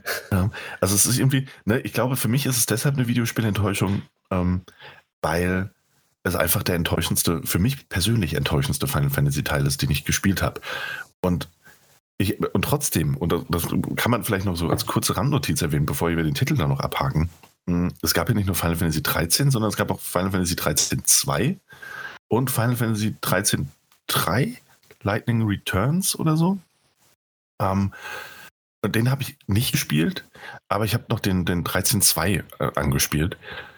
Oder ich glaube auch sogar durchgespielt. Und das war irgendwie auf dem gleichen Universum aufbauend, aber andere Figuren und selbst, also das war alles so willkürlich gefühlt, also mit so einem losen Bezug zu diesem Universum, aber auch gleichzeitig so draufgesetzt, dass ich, also als dann 13.3 quasi in Anführungszeichen angekündigt wurde, hat mich das so kalt gelassen, äh, trotz irgendwie eines interessanten Majora Mask-mäßigen, du hast nur 24 Stunden Zeit.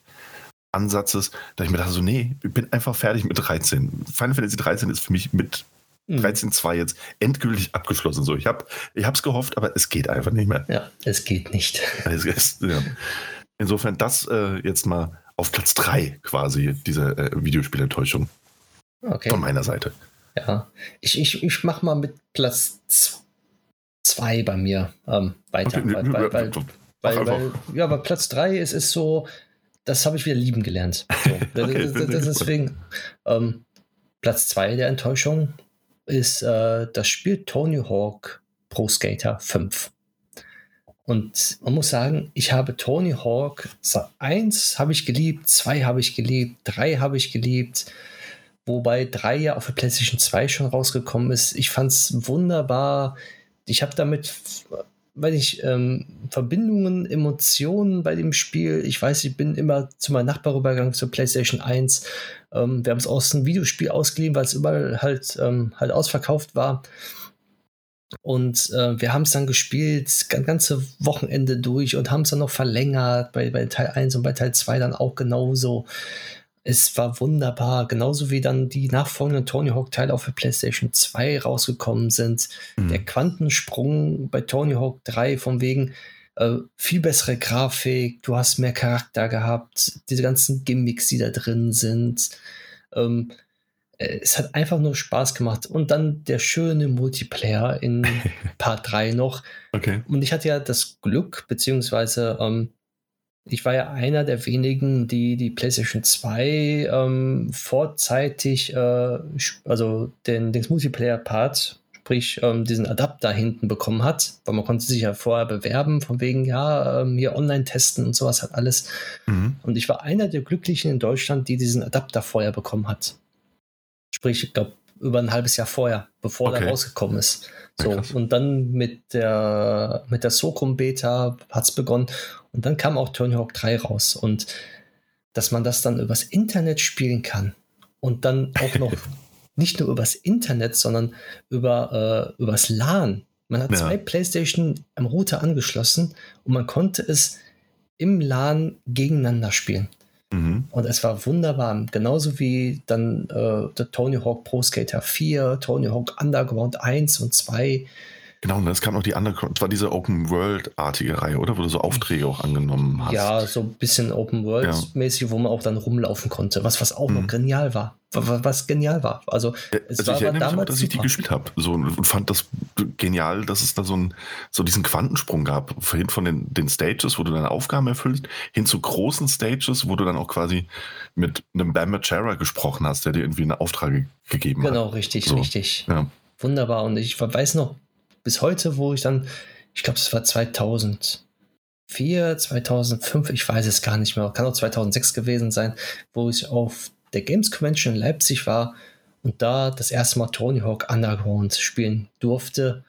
Beziehungsweise da war ja noch was Besonderes. Man konnte die Spiele ja nicht äh, irgendwie herunterladen damals oder irgendwelche Vorab-Betas, Demos. Das gab es ja vorher nicht auf PlayStation 2. Mhm. Und ich war dann da auf, auf richtigen Games Convention, die hieß halt früher noch so, und äh, habe da wirklich ungelogen eine halbe Stunde lang Tony Hawk Underground gespielt.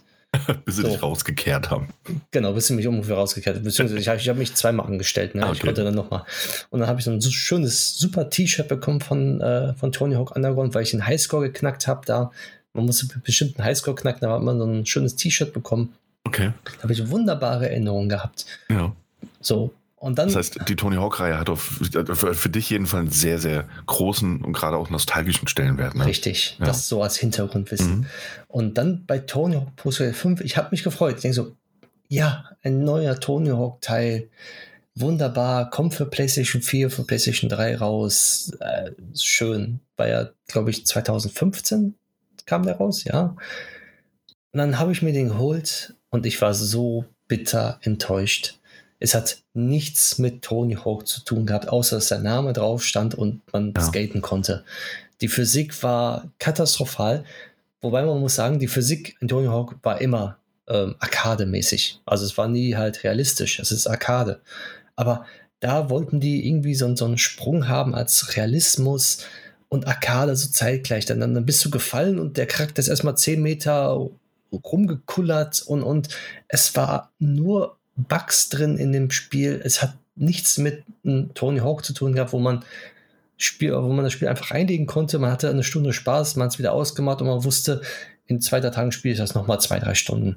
Oder mit irgendwelchen Freunden oder Kollegen. Es hat damit nichts zu tun gehabt, rein gar nichts. Und ich war so bitter enttäuscht. Ich habe das Spiel, glaube ich, zwei oder drei Stunden gespielt und habe es dann zur Seite gelegt, weil es, es war für mich, also da ist eine Welt für mich zusammengebrochen, weil es, meine ganze Kindheit hat darauf aufgebaut und es hat alles zerstört. Wirklich alles. Und Gott. wirklich, das, das verzeih ich Activision nie, dass sie diesen Tony Hawk 5 rausgebracht haben. Es war katastrophal. Ja, also es war auch, ähm, also äh, gefühlt bin ich irgendwann so ein bisschen aus der Tony Hawks Reihe ähm, rausgewachsen, in Anführungszeichen. Ähm, oder hatte einfach nicht mehr so viel Spaß daran wie als, als Jugendlicher, als ich es damals gespielt habe. Als Tony Hawk's Pro Skater 5 dann rauskam für PlayStation 4 und so weiter, haben mich dann einfach schon die Kritiken so dermaßen abgeschreckt. Also ich glaube, es sitzt aktuell äh, noch relativ bequem bei einem Metascore von 32 und ja. einem User-Score von 1,5. Ähm, und genau, ich wollte gerade sagen, also es ist so nach dem, was du gerade ähm, erzählt hast, scheint mir der User-Score auch äh, wahrscheinlich sehr viel zutreffender als der Metascore, der fast schon zu wohlwollend auszufallen scheint. Ja, die haben dann nach was schön gesucht, was, was schön geredet wird. Auch die ganzen. Gut, äh, guter Soundtrack, 40 ja, Punkte. Ja, ja, so ungefähr. Und, und auch die ganzen ähm, Skater, die da drin waren, das waren dann so. Es waren, sind gute Skater drin. Das Problem ist aber, die sahen gar nicht danach aus mehr. Also es, es war einfach so, als ob du einfach normal dich da reinprogrammieren hättest können und hättest dich Tony Hawk genannt. Und das, das okay. ist einfach katastrophal. Aber dafür haben sie ja mit Tony Hawk Pro Skater 1 und 2 der, das Remake mich wieder so gepackt, dass das zum Glück. Verzeihst, du, verzeihst du diesen kleinen Ausrutscher? Weil Nein. du vorhin gesagt hast, nee, gut. Nein, das, ja. das, bleibt für mich immer das katastrophalste Tony Hawk, was es gibt. Und ich dachte wirklich, als dann die Kritiken noch erschienen sind und das drumherum, was ich gelesen habe, okay, das war's mit der Tony Hawk-Reihe. Die ist jetzt Geschichte und es wird nie wieder ein Tony Hawk geben. Das, das, das war so das, wo ich dann mitgedacht habe, scheiße, äh, die haben so versaut, ähm, meine Reihe ist gestorben und ich würde nie wieder ein Tony Hawk Teil spielen. Was irgendwie Tony Hawk 6 kommt oder Tony Hawk 7 oder irgendwas dergleichen. Und das war dann auch noch so eine Enttäuschung damals, wo ich dann gemerkt habe, scheiße, das, das, das, das haben die nicht gebracht, doch, das haben die gebracht und es wird nie wieder was Schönes kommen. Und ähm, ich muss die alten Tony Hawk-Teile spielen, wenn ich was spielen, was, jetzt was spielen möchte, was in der, der hin, halt in der ganzen Richtung geht. Und es wird nie ein neues Tony Hawk geben, was mit guter Grafik ist, was sich genauso anfühlt und spielt wie damals, auch den ganzen Charme hat. Aber ja. sie haben es doch noch gekriegt mit einem Remake. Ja, also muss ich dir auch zustimmen. Also irgendwie so 2015 ist das rausgekommen. Ähm, also Pro Skater 5 jetzt. Und danach sah es auch erstmal so aus, als wäre die Tony Hawks Reihe für immer äh, ad acta gelegt. So, und das Remake, toi toi toi, vielleicht sorgt es dafür, dass wir noch Remakes der anderen Teile bekommen, so eine Underground Collection zum Beispiel oder sowas. Oder vielleicht sogar einen neuen Teil der Entwickler, bei denen vielleicht du zumindest äh, sagen kannst, oh Gott sei Dank, die Qualität genau. bleibt. So, so sieht's aus. Ja. ja. Okay, ja, guter, schöner, schöner kleiner Titel. Ähm, also kein kleiner Titel, aber äh, fand ich schön. Ja. ähm, außer deine furchtbare Enttäuschung natürlich, die völlig mhm. nichts unterliegt. Das, das mir das Herz gerade ein bisschen gebrochen. Ja, mir auch damals. Kann ich mir vorstellen. Ähm, bei mir ist es zum Glück nicht ganz so dramatisch mit dem Titel, mit dem es weitergeht. Hm, aber auch dazu ein paar Hintergrundinfos.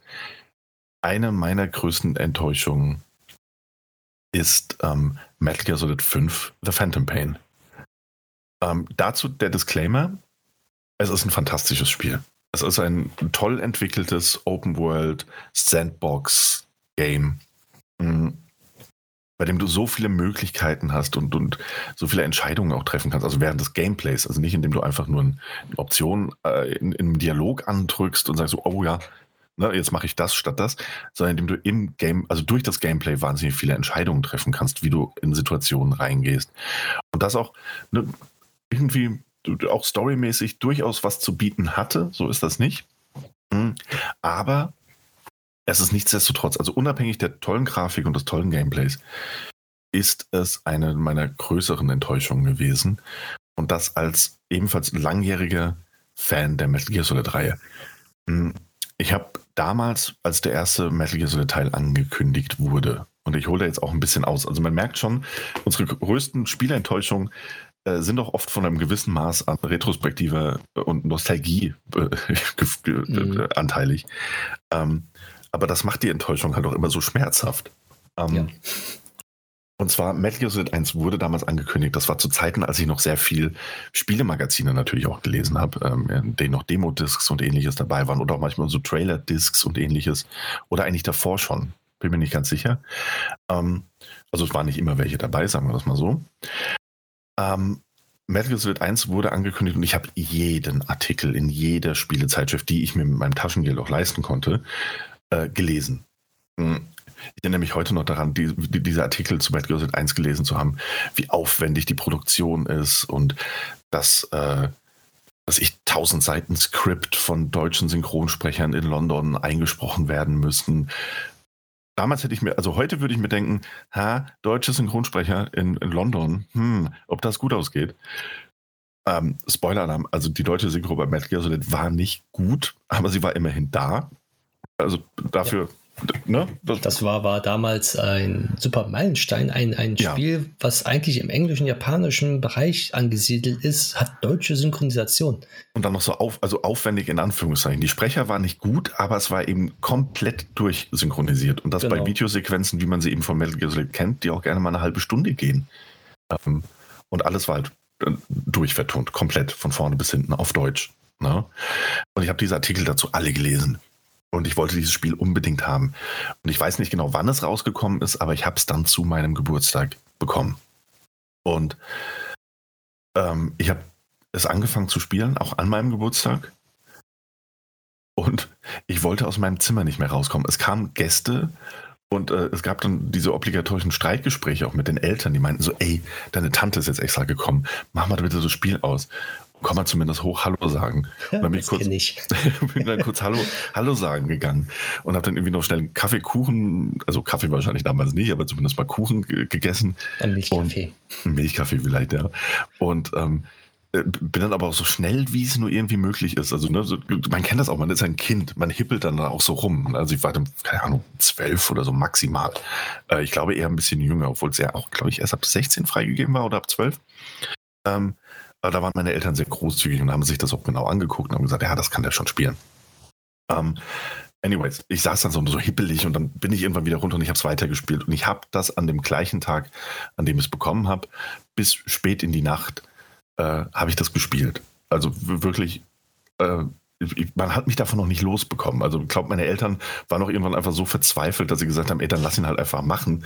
Das, wir können mit dem jetzt nicht argumentieren, wir können mit dem nicht diskutieren. Äh, der, der macht das jetzt. ähm, ich habe das durchgespielt und ich habe jede Sekunde genossen. Ich fand es brillant und ich war überrascht davon, wie viele tolle Ideen da eingebaut sind.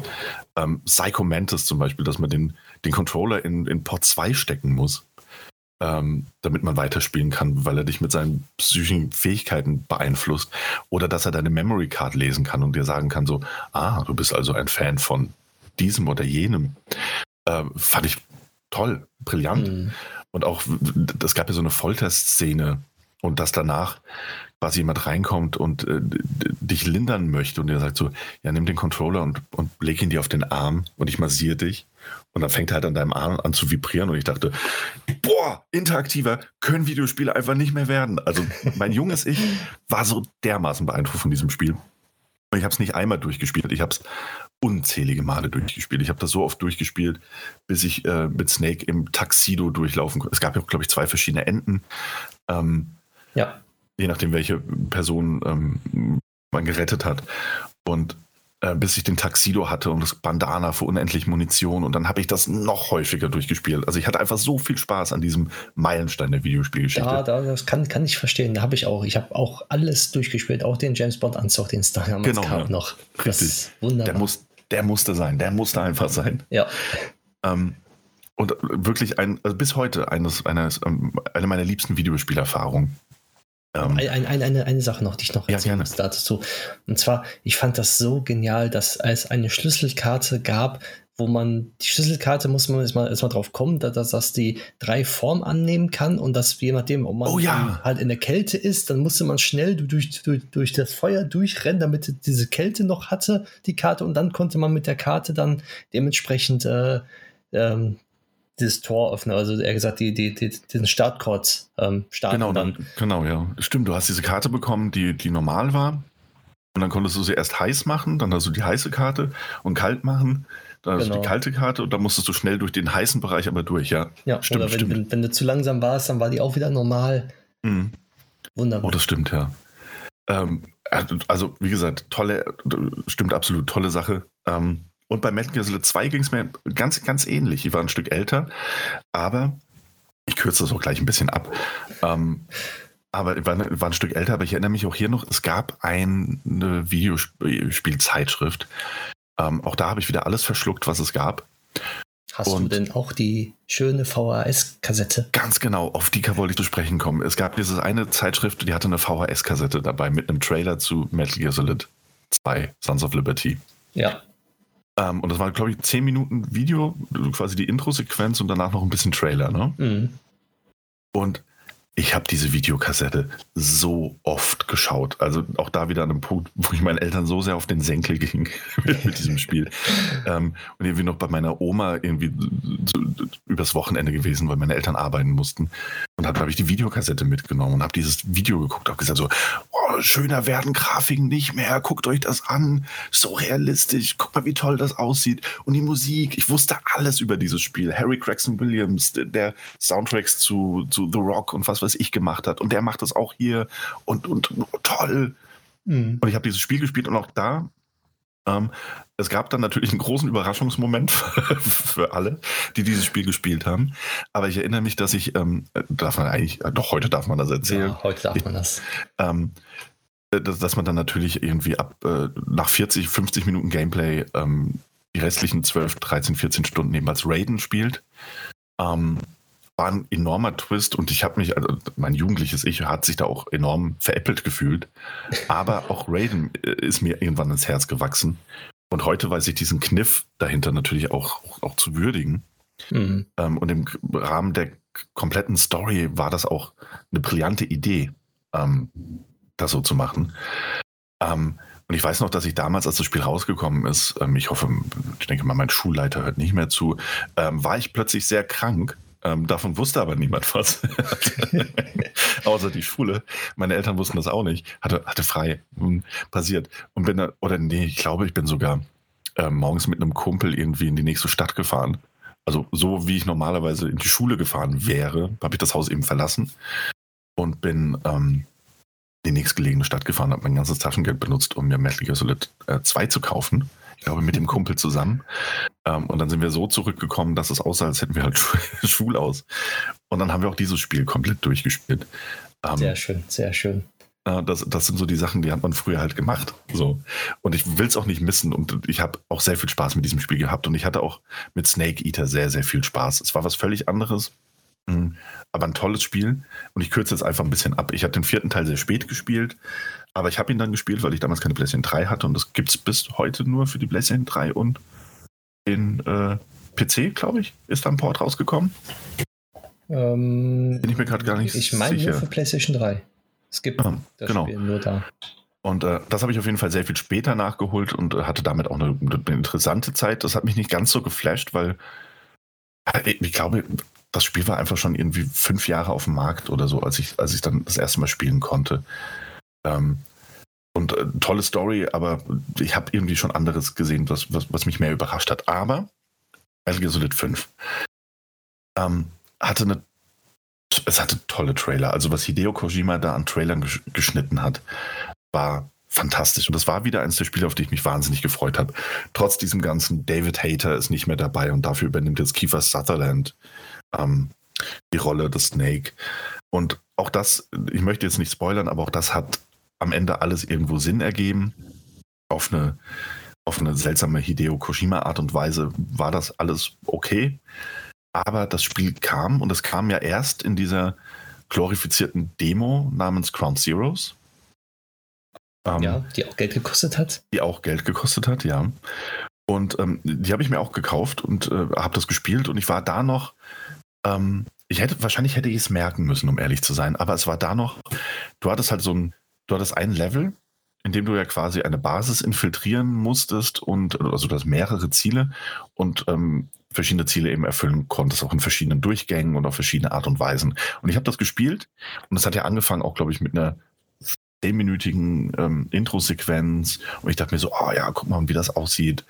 Und äh, es, macht, es hat Spaß gemacht, gar keine Frage. Aber auch schon da hat man gemerkt, da ist eine Person, die du extrahieren musst und dann hast du die halt einfach auf deinen Schultern und trägst die raus und ähm, da, dann ist die Geschichte auch quasi vorbei. Ne? Es gab dann irgendwie noch einen kurzen Trailer und das war's. Mm. Und da hätte ich wahrscheinlich schon drauf kommen müssen, dass Metal Gear Solid 5 äh, The Phantom Pain mich nicht wie alle anderen Metal Gear Solid Teile mit einer fantastischen, toll inszenierten, ewig langen Zwischensequenzen äh, Story ähm, beeindrucken wird, sondern dass es eben nur, in Anführungszeichen, nur sehr gutes Gameplay wird. Mhm. Und das war dann eben leider auch der Grund, aus dem ich so enttäuscht war. Also auf, auch die Basis, wie ich alle Teile wirklich verschlungen und geliebt habe und was ich da für eine, für eine für tolle Erinnerung einfach dran habe, kam The Phantom Pain, hatte eine richtig geniale Eröffnungssequenz. Ähm, in diesem Krankenhaus, wo man sich da so durchkämpfen muss und stealth-mäßig und dann kommen diese ganzen Bosse und der, dieser Wal der Brände, der durch die Luft fliegt und ich dachte mir, heilige Mutter, das wird ein Metal Gear Solid Teil. Und dann bist du halt plötzlich auf dieser Basis und du wählst eine Mission aus und dann spielst du die Mission und die dauert fünf Minuten und dann bekommst du einen Abspann und Episode ist vorbei, du wirst bewertet und dann nimmst du, nimmst du die nächste Mission und die nächste Mission und die nächste Mission. Und die Story wird überwiegend über Kassetten erzählt. Ab und an gab es auch Zwischensequenzen, die cool inszeniert waren. Aber Metal Gear Solid 5, The Phantom Pain, hatte für mich persönlich so wenig mit dem zu tun, was ich mir von einem neuen Metal Gear Solid Teil erwünscht hatte und so wie es auch den Eindruck anfangs gemacht hat, dass es werden würde, dass es dass ich mich da mehr durchgequält habe, als dass ich es wirklich genossen habe, dieses Spiel zu spielen. Und deswegen äh, eine meiner größten Enttäuschungen. Okay. Ja, ähm, für mich, ich habe es auch gespielt und ich dachte auch, ja, es ist eine Enttäuschung, aber im Endeffekt, ich wurde damit langsam warm mir hat es dann nach einer Zeit auch Spaß gemacht, das Spiel zu spielen. Es ist halt ein neues Metal Gear in Open World und ich war am Anfang auch so, ja, hm, ja, toll, mit den Kassetten, mit der Mission, die man auswählen muss und sowas alles. Weil man bei Metal Gear dieses Gradlinige hatte. Man, man konnte bei Metal Gear Solid 1 und 2, man spielte das und das, das war dann abgeschlossen und dann musste man die nächste machen und die Story war sozusagen aufeinandergereiht. Bei Metal Gear Phantom Pain ist es ja so, dass du selber entscheiden kannst, wann du weitermachst, dass du kein, ja, kein, kein, kein richtiges Ziel in dem Sinne hast, weil ja gut, jetzt ist die eine Person da verschleppt, ja, ist egal, ich mache erstmal andere Nebenmissionen, mache das ein bisschen, hier ein bisschen und mhm. dann irgendwann kann ich ja mal dahin. Und dadurch, durch diese Spielweise, habe ich dann mich durch Metal Gear Phantom Pain richtig durchgequält. Also ich habe mich gequält, weil, ja gut, jetzt spiele ich das wieder, jetzt habe ich das wieder und dann, ja, ich mach's wieder beiseite. So, und dann, wenn ich einen Monat später spiele ich wieder an und denke so, okay, wo warst du jetzt nochmal? Was hast du nochmal gemacht? Und ach, okay, du warst in der Nebenmission und ja, jetzt gehst du in die Hauptmission, ja, scheiße, äh, hast du nicht durchgelesen, jetzt hast du die falschen Waffen dabei. und, ja. und, und, das war mein Problem an ja. Pain eher. Ja, also wie gesagt, bei mir ist es halt, dass, dass meine Erwartungshaltung oder meine Hoffnung auf das Spiel zu sehr äh, enttäuscht wurden. Aber es ist ein tolles Open-World-Sandbox-Spiel. Das ist, glaube ich, gar nicht die Frage so für mich. Aber ich kam mit der ganzen Struktur noch nicht klar. Und gab es nicht irgendwann einen Punkt, wo du sogar Missionen, die du schon abgeschlossen hattest, nochmal spielen musstest, aber mit einem anderen Ziel oder so? Also irgendwas war da, glaube ich, um Punkte zu sammeln, die du dann benötigt hast, um weiterzukommen in der Story. Ähm, mm, ja, Nebenmissionen. Ja, genau, Nebenmissionen. Ähm, ja, also es ist ein rein Gameplay-mäßig brillantes Spiel und wahrscheinlich sogar der spielerisch beste Metal Gear Solid Teil. Aber für mich blieb halt einfach zu wenig Metal Gear übrig. Ja, verstehe ich. so Sinn ergibt, ja. Na gut, aber machen wir mal. Ey, ist geil, ne, dass unsere ganze ähm, Finde gut, dass dieses ganze Thema eigentlich ist, wie unglaublich enttäuscht wir sind von, von diesen, diesen, oh, und da diese die tolle Erfahrung. Und dann äh, ist die Punchline halt immer so, oh, wir sind traurig, wenn wir über das Spiel reden und die Stimmung kippt. Ich hoffe, es macht Spaß, sich das anzuhören, um ehrlich zu sein. Mal schauen. Machen wir weiter. Ja, ja dann mache ich mal weiter. Ähm, und zwar Duke Nukem Forever. Mein, mein, meine Enttäuschung auf Platz 1. Weil ich habe Duke Nukem 3D, ich habe es geliebt damals. Ich habe das so oft gespielt. Mein Bruder hat es mir mal installiert gehabt dann und ich habe es dann gespielt und gespielt und ich, ich, ich habe es durchgespielt, mehrmals, das weiß ich. Aber ich kann mich immer nur daran erinnern, dass ich gestartet bin, habe die Bösewichte da getötet und war in den Stripclub und habe das Geld geschmissen. So, das ist die Erinnerung, die ich an Duke Nukem 3D eigentlich habe. Mhm. Und ich fand es immer so genial. Mir hat es Spaß gemacht damals und dann wurde ja Duke Nukem Forever angekündigt. So. Und ich dachte so, geil, da kommt ein neues Spiel raus, Duke Nukem, das ist mega, das ist das Nonplusultra und hier und da. Und ja, dann habe ich, ähm, beziehungsweise es wurde ja immer wieder verschoben. Durchgehend, ja, weil ja. es ja Forever, ne? ja. Ja, und irgendwann, ich glaube, nach 15 Entwicklungsjahren oder 14, kann auch 13 gewesen sein, kam es ja doch dann endlich raus für die PlayStation 3, Xbox 360 und sowas alles. Und ich weiß noch, wie Feuer und Flamme, ich war so, oh, mega genial, ich liebe das Spiel und es macht Spaß ohne Ende. Ich habe es mir dann gekauft.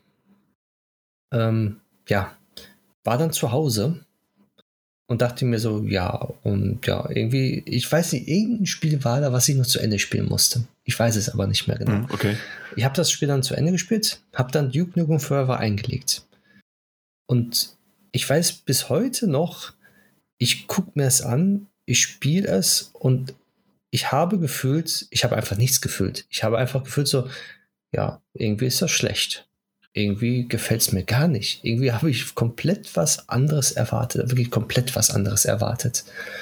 Und ich habe ungelogen das Spiel nach 10 Minuten wieder ausgemacht, habe es in der Verpackung getan und seitdem ist es im Schrank und kam beim Umzug immer wieder mit zum Vorschein in meiner Verpackung, wo alle PlayStation 3 Spiele drin sind. Ja. Und seitdem liegt es da drin. Ich habe es nicht weitergespielt, ich habe es mir auch nicht angeguckt. Ich weiß nicht warum. Ich, ich war damals so enttäuscht, dass ich gesagt habe, ja, ich spiele es jetzt nicht, vielleicht irgendwann mal. Und das irgendwann ist jetzt schon äh, zehn Jahre her. Okay. Ja. Äh, war nie so ganz meine Serie. Also ich habe bei Duke Nukem 3D immer mal zugeguckt, wenn es ein Kumpel auf dem Computer gespielt hat. Ähm, Mhm. Mein PC war nicht naja, gut genug, um das zu spielen, ähm, den, den wir damals hatten. Das kam dann erst später. Ähm, und Duke Nukem Forever habe ich halt mit so einer gewissen Neugierde verfolgt. Aber da war es dann auch die Berichterstattung, alles, das mich abgeschreckt hat. Aber ich kann mir vorstellen, wenn du dich dann, das ist halt einfach dieses Phänomen, du freust dich auf ein Spiel. Und Ja. dann kommt Duke Nukem Forever bei raus. Richtig. Ja. Das, das, das ist ja bei der langen Entwicklungszeit, sagen wir mal, ist ja fast wie bei Cyberpunk.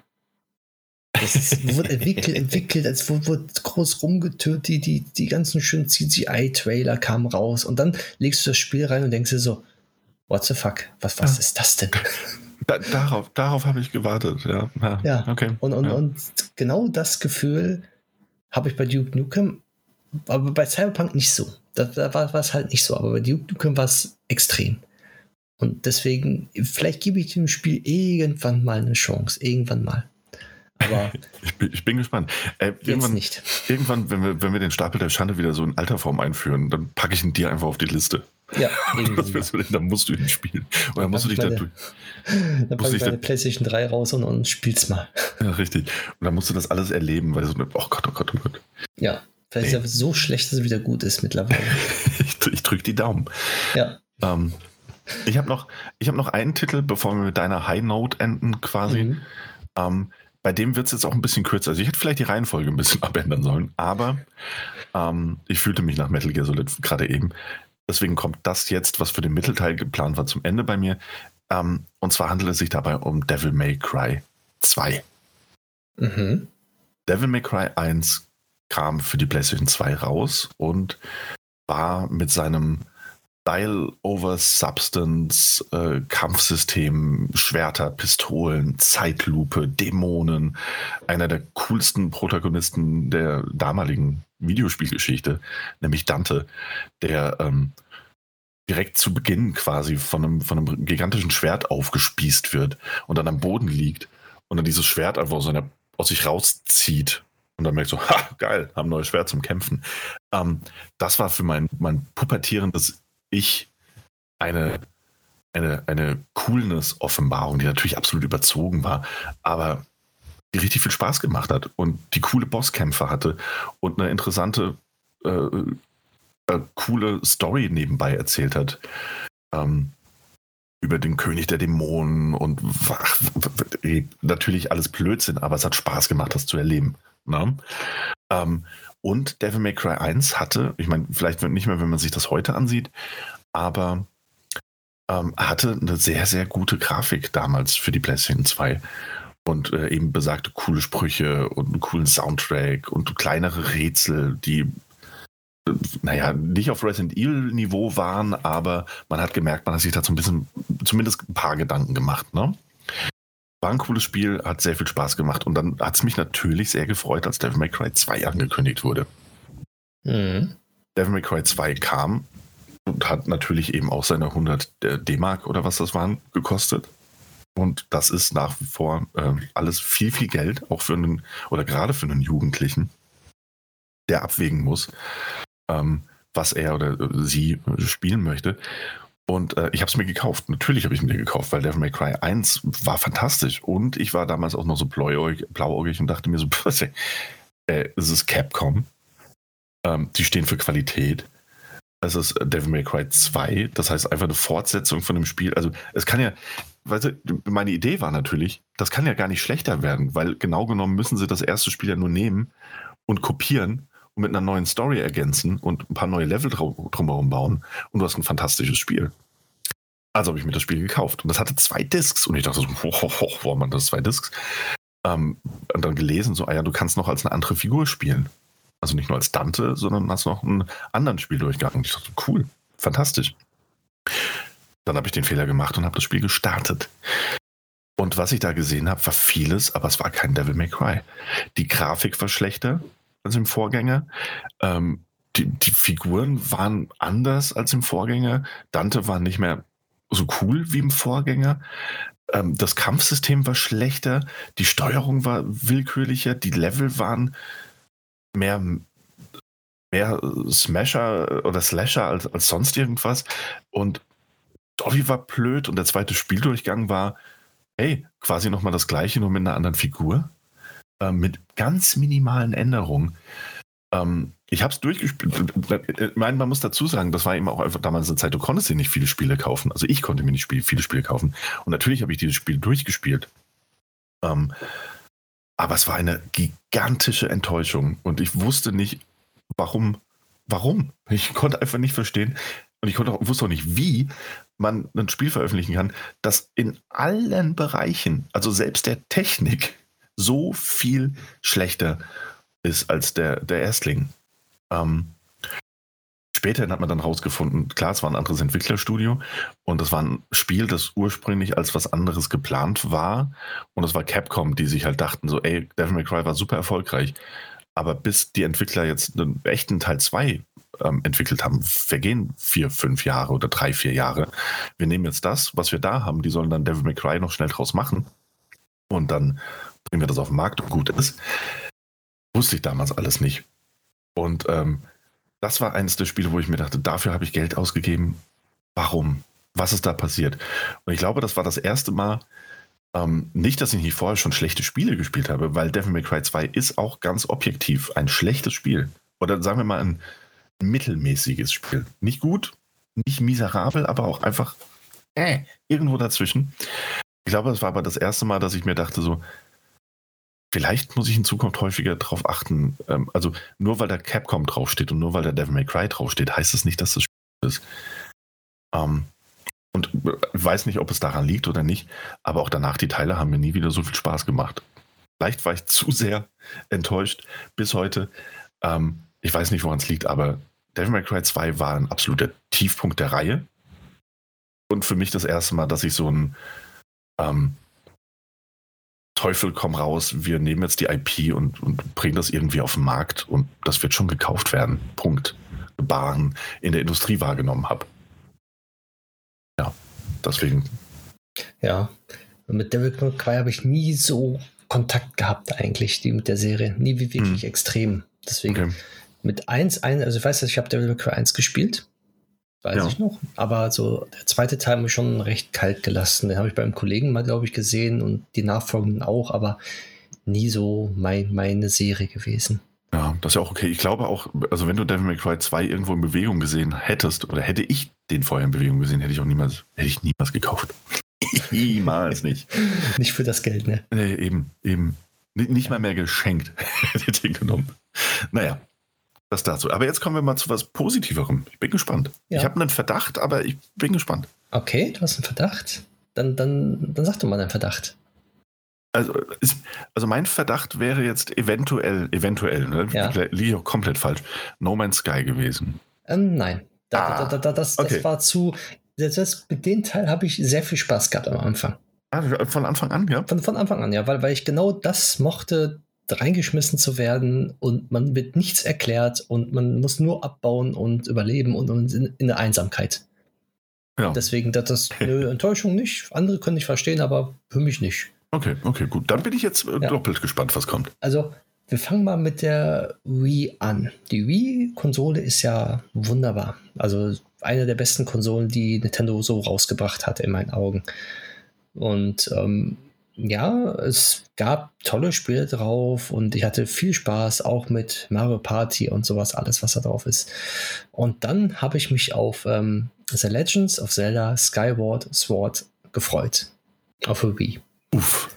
Ja, ich habe mich da so drüber gefreut, weil ich habe jeden Zelda-Teil, also wirklich jeden gespielt auf dem Gamecube, wo hier äh, Dings Wind Waker und ich habe so viel Spaß mit, mit allen Zelda-Teilen eigentlich gehabt.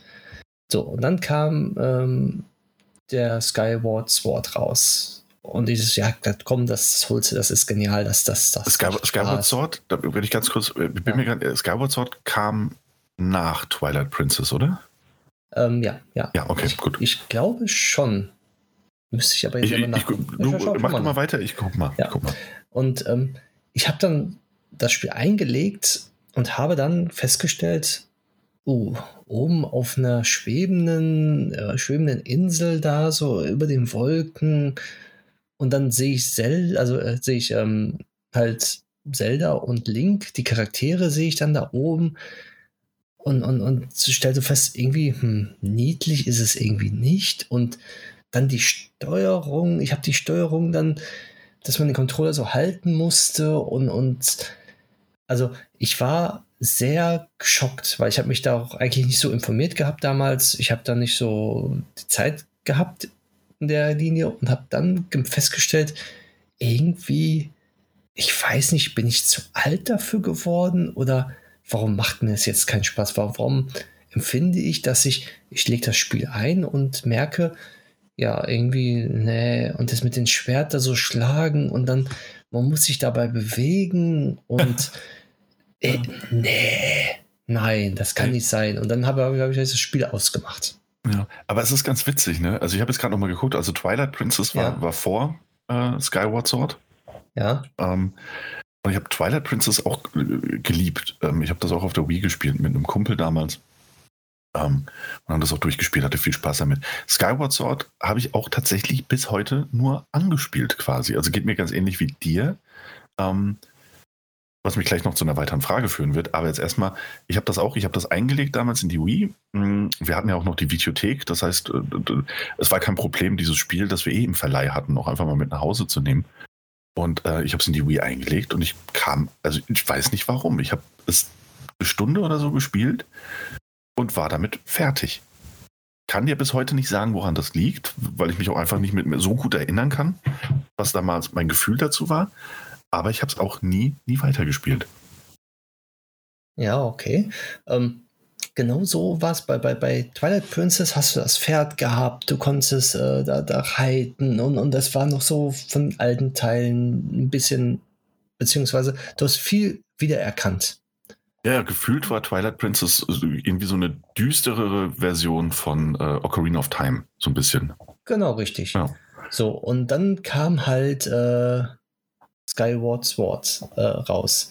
Und das habe ich so gedacht, mit den Neigen, mit, mit, mit den. Es war, es war wirklich nicht schön, weil man am Anfang ja oben nur auf dieser schwebenden Insel ist, über den Wolken. Und ich dachte mir so, ja, wenn es so weitergeht und dann mit dem Vögel, mit dem, mit dem Vogel da, mit den hin und her fliegen, uff, ich weiß es nicht. Und dann die Grafik, dementsprechend halt auch nichts Besonderes, beziehungsweise es hat in erster Linie, fand ich persönlich, nicht zu Zelda gepasst. Das ganze Setting irgendwie. Es war halt nicht so, was man erwartet hat. Also war was, was den alten Teilen vorausging. Ja, also habe ich es weggelegt und habe es auch nie wieder gespielt.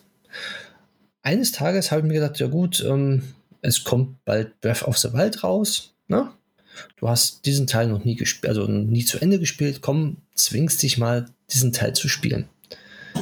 und dann habe ich das natürlich auch für Wii U gespielt, weil ähm, durch die Dings-Emulation, die es da drauf gibt, also von Haus aus, dass man die alten Spiele drauf spielen kann, spielst es mal durch. So, und habe mich dann wirklich mal gezwungen, zwei, drei Stunden mal am Stück das zu spielen und auch weiter zu spielen. Und irgendwann habe ich gemerkt, oh, das mit den Schwerter selber schlagen und mit diesen kleinen super Sachen, die ganzen Quests, die man da hat, wo, wo man so ein, ich weiß es noch bis heute, wo man so eine Art ähm, Fliege oder Marienkäfer ähm, steuern musste, beziehungsweise man hat den abgefeuert und dann musste man mit dem Controller links und rechts neigen und dann dahin fliegen und ein paar Sachen aufsammeln oder zerstören, ich weiß es nicht mehr. Und das hat mir so geflasht und ähm, es hat auf einmal Spaß gemacht und auch die ganzen Kleinquests und dann das, was man von Zelda dann auch ähm, halt ähm, von den vorigen Teilen erwartet hat mit diesen, ähm, wie soll ich sagen, mit den ganzen Bereichen. Beispiel da, wo die ähm, ähm, halt ähm, jetzt das, wie soll ich sagen, das Wasserbereich zum Beispiel, gibt es ja auch immer bei, bei Dings Major, Majoras Mask, mhm. gibt es ja auch diesen Wasserbereich. Ja. Und der hat mir ja damals ja schon Spaß gemacht. Und als diese Bereiche ja kamen, diese unterschiedlichen Charaktere, die dann noch da kommen, ähm, fand ich dann, oh, das passt ja wirklich gut, das, das, das, das macht Spaß, das hat, hat Erfolg, das ist ähm, schön anzusehen, das haben sie schön gemacht. Ähm, da gibt es auch Bereiche, die recht schön sind, Bereiche, die ähm, dunkel, duster sind von, von der Aufmachung her. Deswegen, und dann hat mich das Spiel gepackt, äh, wirklich gepackt. Und ich habe es wirklich genossen, es durchzuspielen. Und ich habe mich bis heute, ähm, also geärgert, dass ich es damals nicht durchgespielt habe. Dass ich das zu früh zu Ende gelegt habe, also beiseite gelegt habe.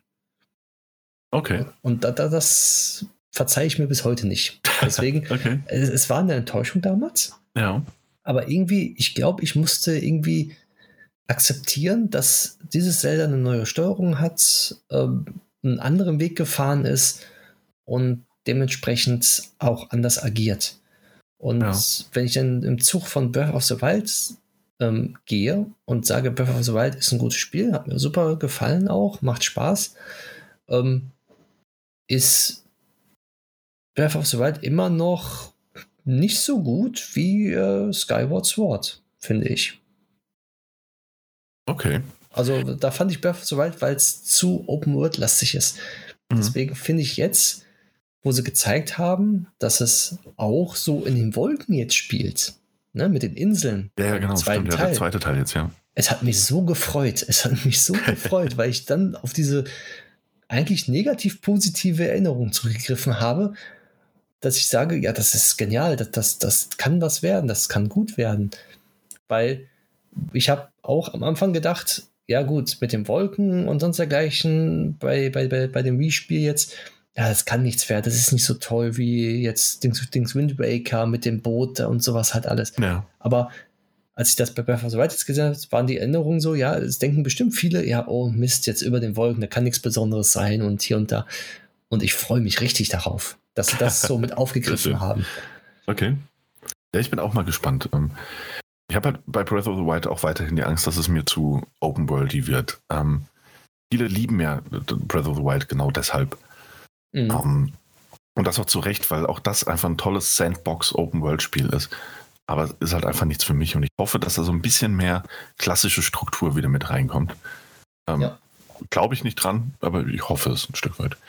Ähm, spielst du Skyward Sword HD nochmal, wenn es jetzt rauskommt? Ja. Ja, für die, für die Switch dann? Genau. Ah, das auf wird jeden Fall vorbestellt. Ah, sehr schön.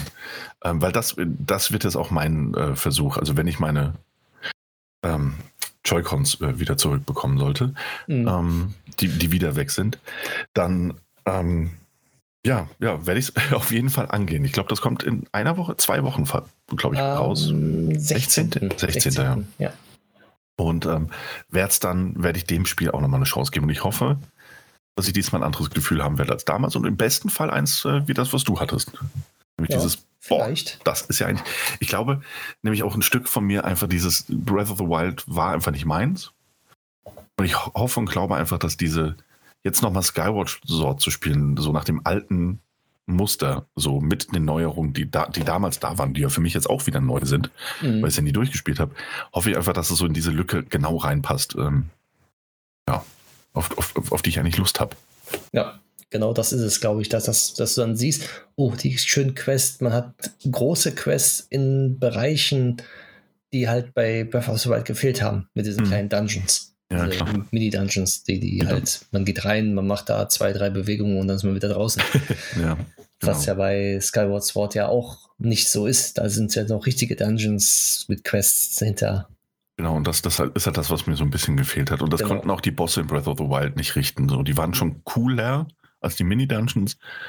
Aber ich, ne, mir hat einfach dieses, du kriegst jetzt hier, du gehst in den Dungeon rein und da findest du einen neuen, neuen Gegenstand, was weiß ich, den Enterhaken. Also brauchst du in diesem Dungeon halt eine Mischung aus den Gegenständen, die du hast und dem Enterhaken, um irgendwie durchzukommen. Genau. Ähm, ja, und da, darauf freue ich mich einfach sehr jetzt auch bei Skyward Sword HD. Schauen wir mal. Ja, also ich bin gespannt und ich weiß, ich habe es ja nur nicht so oft durchgespielt wie andere Zelda-Teile, sondern hm. nur, ich glaube, einmal war es. Also ich habe es zu Ende gespielt dann und dann habe ich es auch beiseite gelegt, weil dann auch andere Spiele rauskamen, weil ich glaube, das war vor vier Jahren habe ich das zu Ende gespielt. Vier, ja. fünf Jahren. Also ist noch nicht so lange her. Und das kam ja 2011 raus. Und da waren dann schon andere Spiele mit grafisch, die schon besser waren und alles Mögliche. ja, gut, klar. Und, das, und trotzdem hat es mich damals noch gepackt. Okay. Jo. Dann. Ähm, das war auch recht kurz jetzt wieder alles, ne? Ja, das eben haben wir gesagt, eine kurze Folge wird ja, das. Eine halbe Stunde. Ähm, eine halbe Stunde sind wir durch. Äh, das war unser Thema. Äh, gerne auch an alle Zuhörer und Zuhörerinnen, wenn ihr irgendwelche Spieleenttäuschungen habt. Ähm, warum auch immer, also was auch immer die Gründe sind, entweder ein richtig schlechtes Spiel oder wenn ihr auch ein bisschen Geschichte dazu erzählen wollt, warum ihr euch auf ein Spiel gefreut habt und warum ihr dann enttäuscht wart, gerne ähm, in unserem Discord-Channel was dazu schreiben oder aber auch eine E-Mail e schicken. Ähm, und, und, dann gucken wir uns das Ganze mal an. Und wenn es wirklich eine, eine schöne oder auch eine nicht schöne Geschichte ist, dann, dann können wir die vielleicht auch einfach mal bei, in der nächsten Folge erwähnen. Ähm, fand das jetzt ganz interessant, auch dir zuzuhören. Ähm, die Geschichten ähneln sich irgendwie auf eine gewisse Art und Weise und sind doch immer anders. Ähm, deswegen ganz schön. Also gerne, wenn ihr da draußen irgendwas habt, haut raus. Ja. Teilt, teilt euren Schmerz mit uns. Es ist immer schön, wenn andere dann auch so schmerzvolle er Erfahrungen gesammelt haben. ja, Ey, geteiltes Leid. Geteiltes Leid ist halbes Leid, nicht wahr? Genau. Ja. Das zu unserem Thema. Ähm, wir haben keine Spiele mitgebracht. Wir waren sehr, also keine Spiele, die wir jetzt besprechen müssten.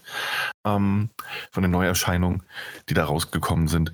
Dementsprechend haben wir jetzt eigentlich nur noch ähm, einen kleinen Nachtrag zu einem Spiel das wir vor kurzem besprochen haben, vor zwei Folgen nämlich. Ähm, überwiegend Mike, der das besprochen hatte. Nämlich mhm. ähm, Ratchet und Clank Rift Apart. Und das wird es eigentlich von meiner Seite nur ein ganz, ganz, ganz winziger Nachtrag. Äh, Mal schauen, ähm, winzig der wird. Nee, wirklich, mini, mini, mini, mein Freund, mini wird der. Ich ähm, ich habe, ich hab, als du darüber gesprochen hast, ähm, war ich ja noch nicht so weit. Ich war auf dem zweiten Planeten. Das heißt, ich hatte das Intro gespielt, ähm, das ich cool fand ähm, und quasi ähm, dann den ersten Teil, wo du in die Rolle von Rivage ähm, springst. Zweite spielbare Figur. Und ähm, das war auf diesem äh, Sumpfwaldplaneten. Ja, also der, der, der erste richtige Planet, auf den du fliegst quasi. Und da war ich der Meinung so, hm, das sieht ganz gut aus, so. Also gerade so, wenn, wenn die Sonne durch die, die Bäume äh, scheint und die Figuren sehen eh ganz alle cool aus. Aber von den Umgebungsgrafiken dachte ich mir teilweise so, ist hübsch, aber es ist nicht das beste oder hübscheste Spiel, das ich auf der PlayStation 5 gesehen habe. Und oh boy, oh boy, oh boy, da lag ich aber falsch. Ähm, ich bleibe dabei, dass ich diesen Planeten explizit nach wie vor nicht als den schönsten wahrnehme, aber danach zieht es ja enorm an. Also ich finde, jeder Planet danach, also wirklich jeder, ist äh, nochmals beeindruckender als der davor auf seine Art und Weise.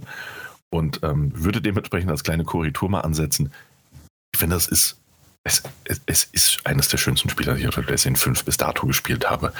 Ähm, was da teilweise passiert. Also es gibt doch diesen einen Planeten, ähm, wo du, wo du sehr viel auf, ich will nicht so viel spoilern für die Leute, die sie eben nicht ähm, gespielt haben oder gerade dabei sind oder es bald tun wollen, ähm, wo du viel auf diesen Schienen unterwegs bist und ähm, da, da, so rüberrutschst. Und mhm. ne, wo, du, wo du am Anfang durch dieses kleine Dorf durchläufst und dann bist du so, ja, ja. auf den Schienen ja. unterwegs, ne, mit dem, dem, dem Roboter, mhm. dem, ja. ja. Und wenn du da ankommst das erste Mal, was da alles im Hintergrund passiert, was da alles gleichzeitig auf dem Bildschirm passiert und wie, wie, wie, ähm, wie intensiv das ist, was, was da alles auf dem Bildschirm passiert. Also so viele kleine Details, die da gleichzeitig. Ich dachte echt so kurz, fuck, das ist eine CGI-Cutscene. Ist es aber nicht. Ähm, das fand ich, also das war spätestens der große Augenöffner, aber wirklich jeder, jeder Planet auf seine Art und Weise auch so wunderschön und toll verspielt und ähm, es ist ein wahnsinnig, es, es bleibt fast der bittere Beigeschmack, dass es zu kurz ist. Ähm, mhm.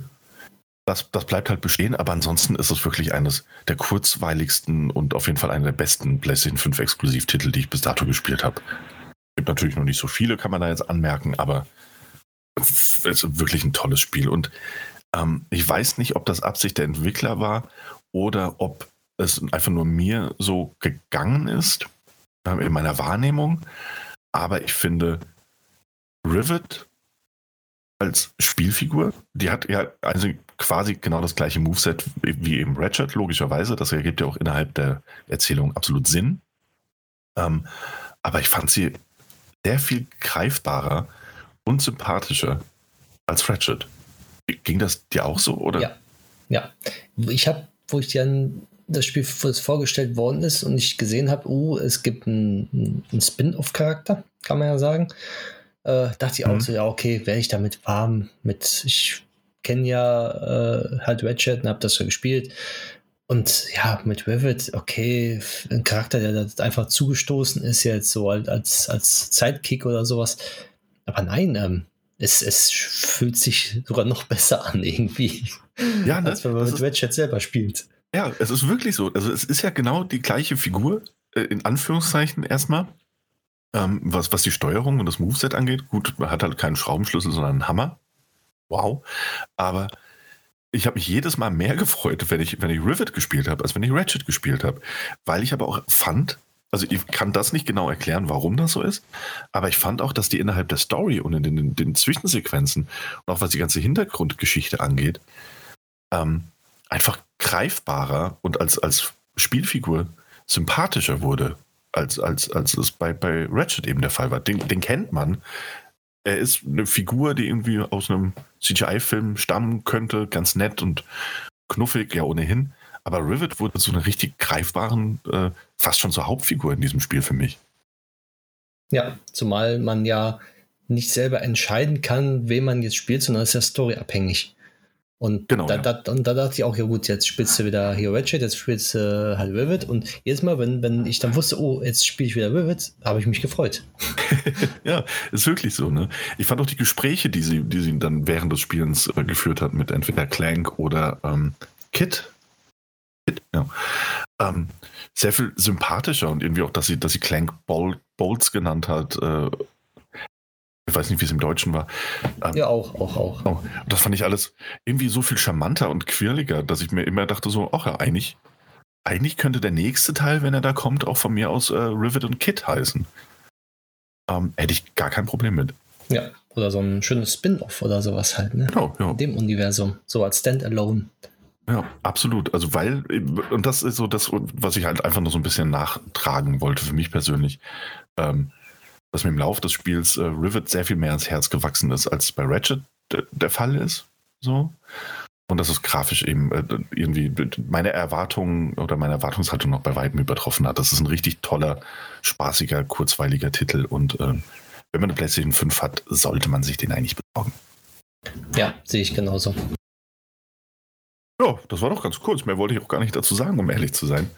Ähm, wir haben quasi das Spoilermäßige in Anführungszeichen besprochen, ohne zu spoilern. Und ähm, damit kommen wir eigentlich Aber von den Spielen auch schon wieder weg, ja? Da sage ich mal, jetzt ist die Idee, es kommt nächstes Jahr ein Director's Cut raus, oder im halben Jahr von Ratchet Clank. mit den Standalone DLC mit integriert. ja, es klingt noch nicht mehr mehr unwahrscheinlich, um ehrlich zu sein. Das ist gut möglich. Eben. mit noch einer Level, noch einer Bereich, wo man Vivid spielt. uh, ich würde es, ach meine Güte, ich behalte das Spiel ja jetzt. In dem Fall wäre es also nicht ganz so schlimm, wenn da noch eine Erweiterung käme. Nee, aber wie gesagt, ist echt ein toller Titel. Und äh, toi, toi, toi, dass der Director's Cut vielleicht erst zwei Jahren kommt. ja, Drück uns ja, die Daumen. Ja. Mal gucken. Auf jeden Fall haben die Entwickler ja schon gesagt, dass noch Luft nach oben ist von der Leistung, was sie ähm, bringen könnten. Also sie haben nicht alles rausgeholt, was auf der PlayStation rausgeholt werden konnte, haben sie ja schon gesagt bei Ratchet Clank und das dafür sieht es schon sehr grandios aus mit Raytracing und allem drum und dran. Ja, wirklich. Also ähm, ich habe nicht so viel Zeit im Fotomodus verbracht, wie ich dachte, dass ich es tun würde. Einfach weil das, das Gameplay halt so, so, ähm, so schnell und, und, und kurzweilig ist, ne? dass man irgendwie mhm. immer in Bewegung ist. Ähm, bei einem Last of Us ist das Gameplay teilweise so intensiv, aber auch eher langsamer dass ich da häufiger mal gedacht habe, so, oh komm, jetzt machen wir noch ein paar Fotos. Ne? Mhm, das habe ich bei, bei Ratchet Clank Rift Apart jetzt weniger gehabt. Mhm. Habe aber auch so viele Bilder gesehen ähm, auf, auf Twitter und Co., wo man dann auch gesehen hat, wie ausgereift das Raytracing da schon ist. Ähm, ja. Dass ich mir dachte, so, okay, das muss ich mir jetzt auch nochmal genauer angucken. Und dann ab und an mal einfach irgendwo rumgestanden und mal ein Foto gemacht und rangezoomt und rangezoomt und rangezoomt und dachte so, hey, das Charaktermodell in den Zwischensequenzen und das, was du spielst, dass sich das, wenn überhaupt, dann nur so gering unterscheidet. Allein das ist schon ein riesiger, riesiger Schritt ja. äh, in Richtung Leistungsfähigkeit der Next Gen oder Actual Current Gen Konsolen, bei denen wir jetzt sind. Genau. Ich habe ja auch das, das gemacht gehabt. Da gab es ein Foto, wo jemand gesagt hat: Ja, guck mal, jede einzelne Schraube und die Mutter ist äh, mit Raytracing. Da habe ich auch mal dann die Schrauben dementsprechend ganz viele dann ja. äh, hat liegen lassen, habe den Fotomodus angemacht, dann mal rangezoomt an jeder Schraube und ja, an jeder Schraube sieht man das Raytracing.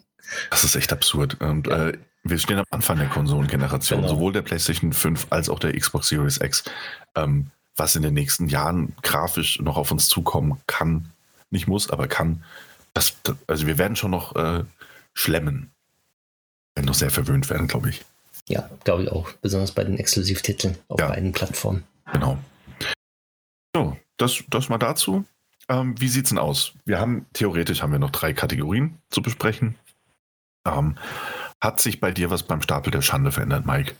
Ähm, Stapel der Schande? Ich habe Last of Us Part 2 durchgespielt. Ah, sehr schön. Mhm. Das heißt, das und, können wir eigentlich direkt mal runternehmen. Wir machen jetzt keinen ja. neuen Titel drauf, aber den können wir schon mal runternehmen. Genau, den können wir runternehmen. Hattest du den vorher noch gar nicht durch? Ich bin mir gerade nicht sicher. Oder wie war das bei dir? Ähm, ich habe ihn halb durchgespielt gehabt und habe den jetzt komplett durchgespielt und ähm, ich bin dabei, Platin zu machen. Ah, sehr, sehr also schön. Also mein, mein, mein zweiter Durchgang ist gerade da. Mhm. Wo ich noch, noch die sammelbaren Objekte finden muss. Ich kann zwei Kapitelauswahl jetzt machen, beziehungsweise genau, ja. nicht mehr, weil ich einen Game Plus gemacht habe und den Durchlauf halt alles. Mhm. Ähm, du hast es jetzt das erste Mal durchgespielt. Also. Ja, komplett. Kom komplett, ja. Genau. Und, und wie fandest du es? Muss, ähm, muss kurz warten. Ja, einmal ganz kurz warten. Okay. Äh, dann mache ich kurz weiter. Ähm, ich habe äh, Stapel der Schande mäßig ähm, nee, habe ich, glaube ich, tatsächlich nichts Großes zu vermelden, außer dass ich habe ja Demon's Souls, das Remake, mir draufgepackt, weil ich ähm, äh, masochistisch veranlagt bin.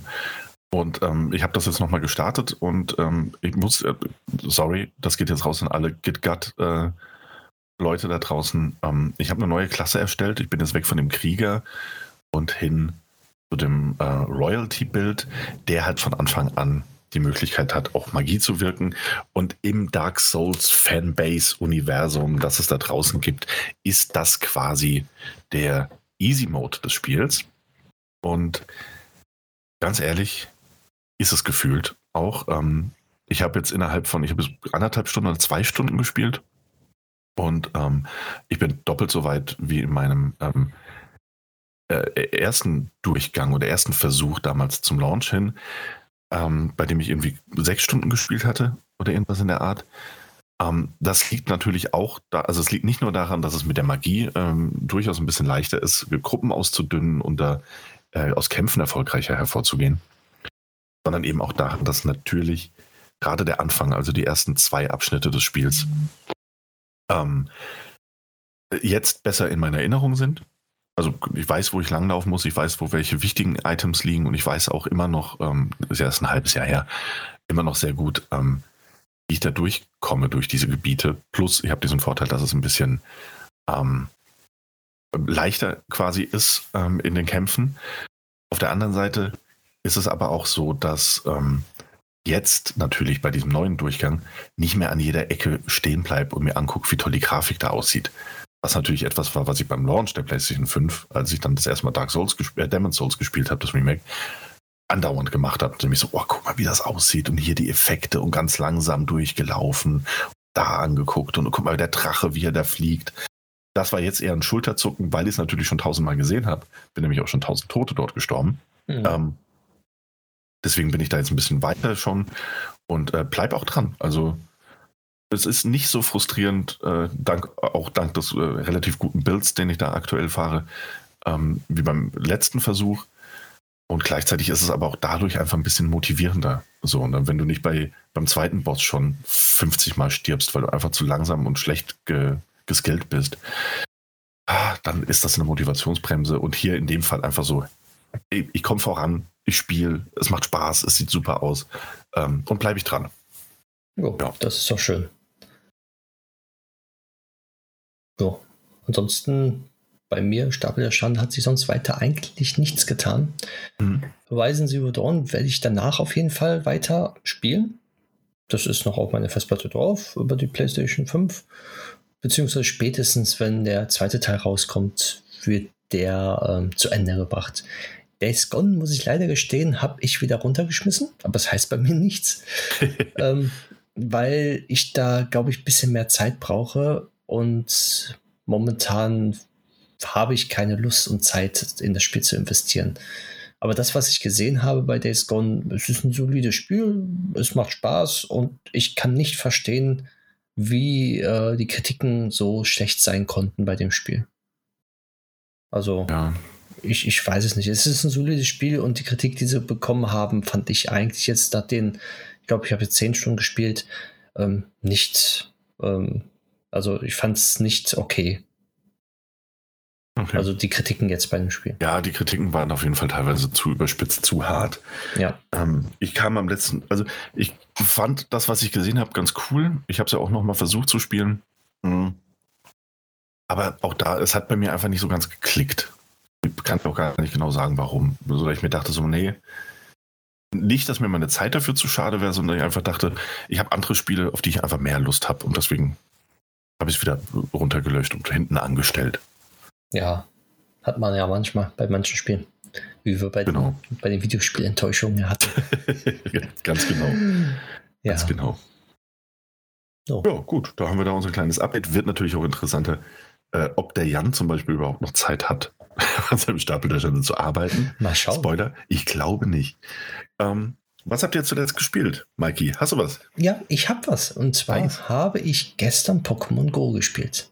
Es hat mich wirklich. Oha. Ja, es, es aber das spielst du häufiger, oder? Das spiele ich häufiger, aber ja. jetzt hat mich das schon sehr stark gepackt, dass ich dann ähm, in eine andere Stadt gefahren bin und dort beim Event gestern dran teilgenommen habe. Ah, okay. Und ja, ja. Ähm, beziehungsweise so Hotspots gibt es ja in den Städten, wo viele Stops sind, die man drehen kann und dadurch dann die ganzen Items bekommt und mhm. da die Pokémon am meisten spawnen, Arenen sind und sowas alles. Und da habe ich gemerkt, wie normal ich eigentlich bin. Und ich bin dann doch kein richtiger Suchtgamer. Ja. ähm, weil es waren dann einige da. Ich habe zwar ein Sonnenband bekommen, ich habe ein Handy nur gehabt und das ist für Pokémon Go-Spiele anscheinend ähm, das Standardmäßige. Also da waren sehr viele, eine ältere Dame zum Beispiel, die in ihrem Rollator saß.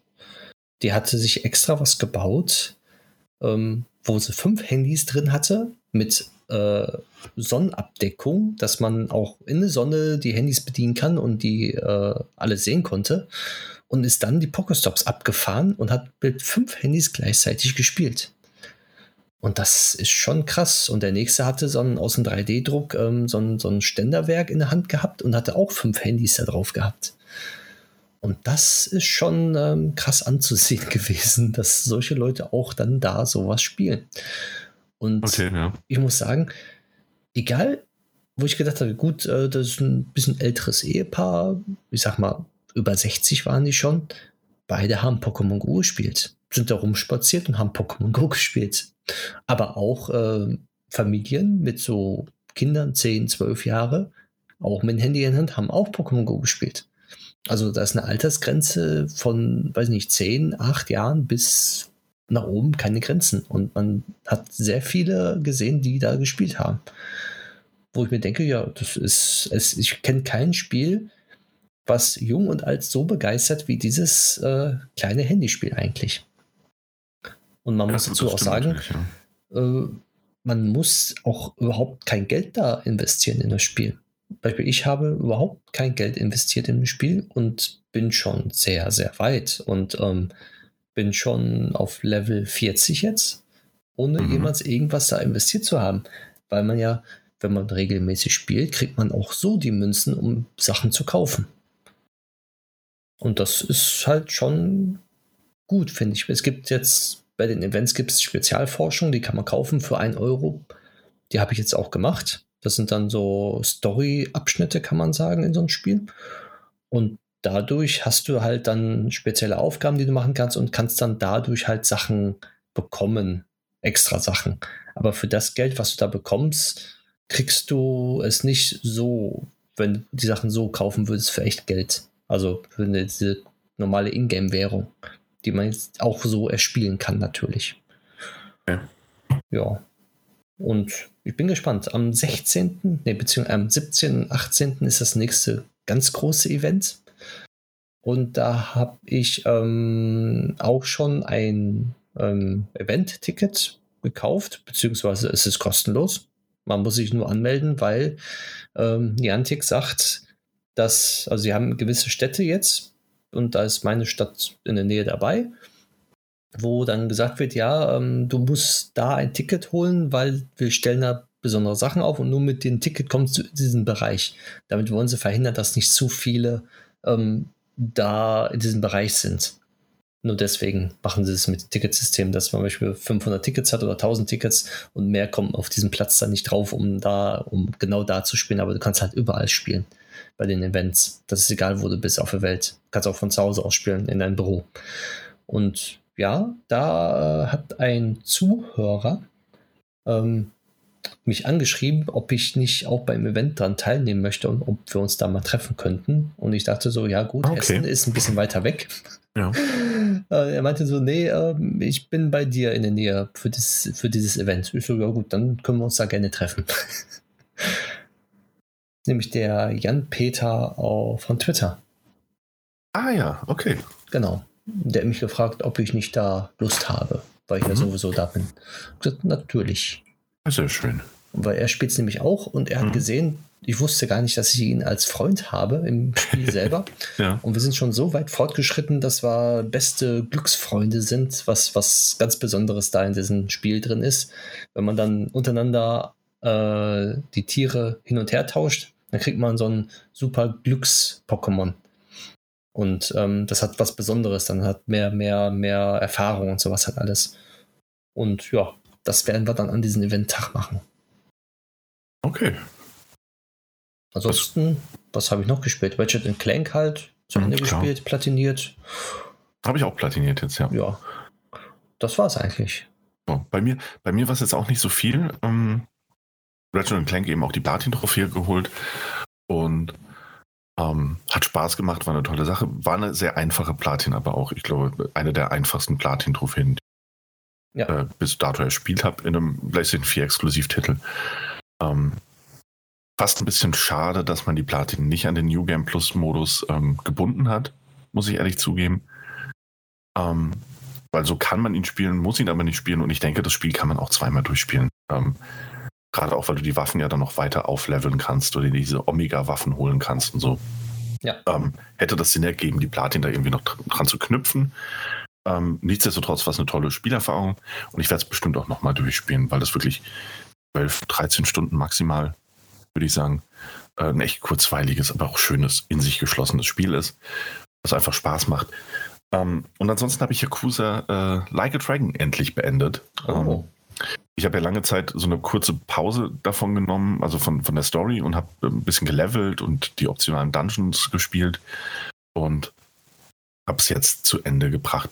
Und ich freue mich darüber, weil es tatsächlich der erste Yakuza-Teil ist. Ähm, Judgment ist da mal ausgeklammert, weil das, das ja eben nicht zur Yakuza-Reihe wirklich gehört. Ähm, der erste äh, Yakuza-Teil, den ich beendet habe. Und es war eine tolle Geschichte, ähm, toll erzählt und ich hatte eine echt gute Zeit damit. Ich glaube, 50 Stunden ähm, habe ich damit verbracht. Und ähm, ja, mal gucken. Ich glaube, ich werde mir irgendwann mal bei Gelegenheit ähm, ich werde es nicht wie Jan machen, der die jetzt chronologisch durchspielen will oder zumindest mal Zero erst durchspielen will, bevor die anderen macht. Ähm, ich glaube, ich werde jetzt mit Yakuza 6 quasi irgendwann demnächst nochmal neu äh, anfangen oder weiterspielen.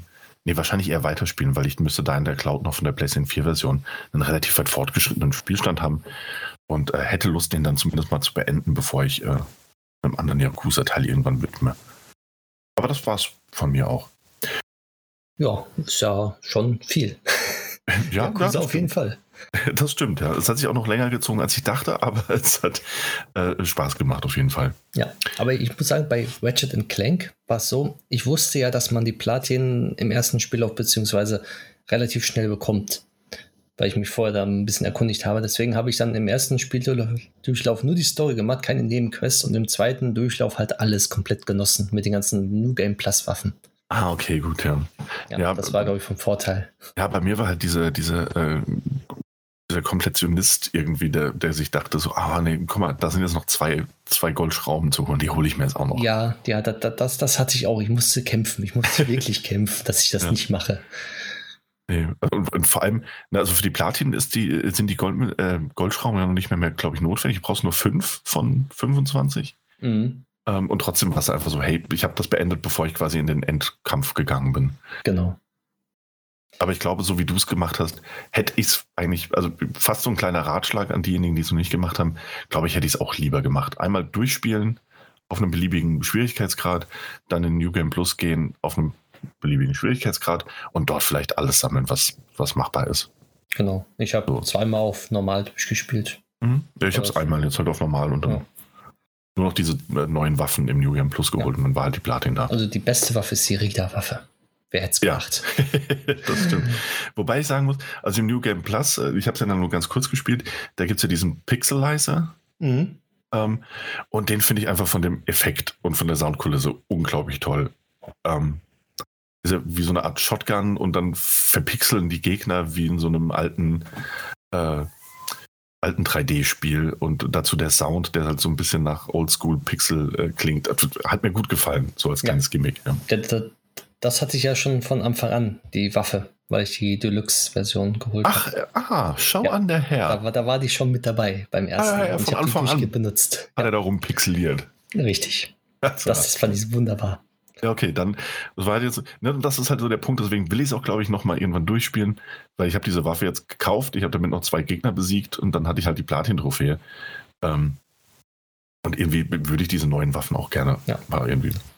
Aber ich sage eins, wenn du die Reader-Waffe benutzt, hm. dann weißt du, warum die auf Twitter Bilder gepostet haben mit Last ja. of Us und so. Ja, das, ja, das habe ich, hab ich mittlerweile auch äh, schon entdeckt. So. Ja. Das äh, fand ich aber auch ganz cool, ja. Ja. Ja, gut. Was hast du zuletzt gesehen? Ähm, ich habe Mythic Quest zu Ende gesehen. Da ist jetzt letzten Freitag die ähm, letzte Folge der zweiten Staffel ausgestrahlt worden, weil das ja auch immer wöchentlich äh, veröffentlicht wird. Ähm, und war, war eine schöne runde Staffel, muss ich schon sagen. Ich hoffe, es kommt eine dritte. Ich glaube, die ist bisher noch nicht offiziell bestätigt. Ähm, hätte aber Lust drauf, finde, das ist eine echt, echt schöne, ähm, auf die Gaming-Industrie bezogene Sitcom ähm, mit tollen Figuren und echt coolen Gags. Ich habe noch, ähm, liegt wahrscheinlich daran, dass ich dieses Apple Plus Abo im Moment habe. Ich habe noch The Morning Show ähm, komplett durchgesehen. Da gibt es jetzt auch äh, eine, eine Staffel, zwei Staffeln. Ich bin mir gerade gar nicht ganz sicher, wie viele Staffeln ich davon gesehen habe. Mhm. Ähm, mit Jennifer Aniston ähm, und Reese Witherspoon und äh, weiteren Figuren. Ähm, so ein, Drama rund um ähm, eine Morning Show, eben die in den Staaten ausgestrahlt wird und eben hinter den Kulissen und auch im Rahmen dieser MeToo-Debatte um Weinstein und sexuelle Belästigung.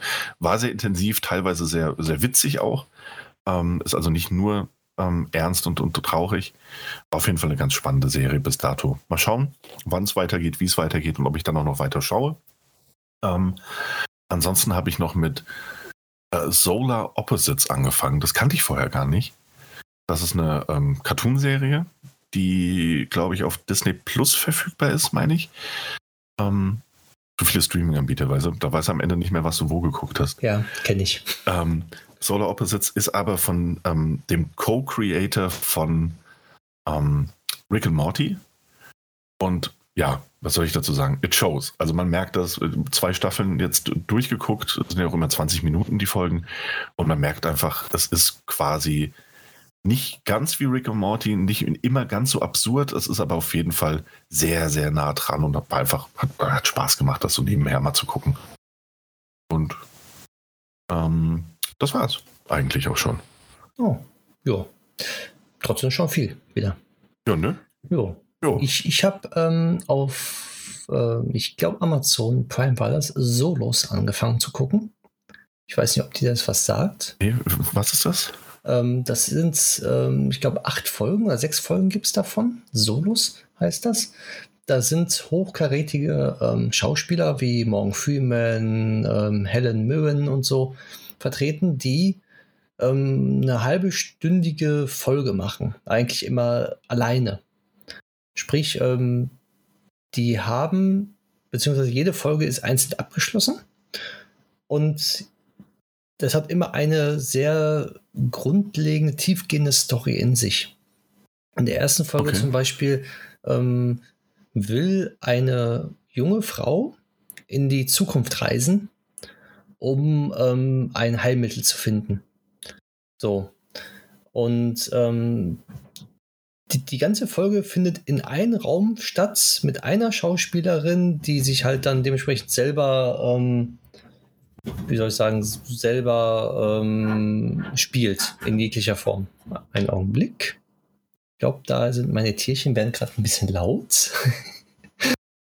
Ja, das ist okay für mich. Tierchen, also ich weiß gar nicht, ob die Leute es bisher wirklich gehört haben, dass im Hintergrund bei mir manchmal der Hund sehr laut hechelt. Ähm, aber sagen wir es mal so, am Ende ist es nur mehr Arbeit für Jan, um das alles rauszuschneiden und zu filtern. Also für genau. uns jetzt erstmal kein Problem, Mike. Eben, für uns Gar kein Problem. Ja.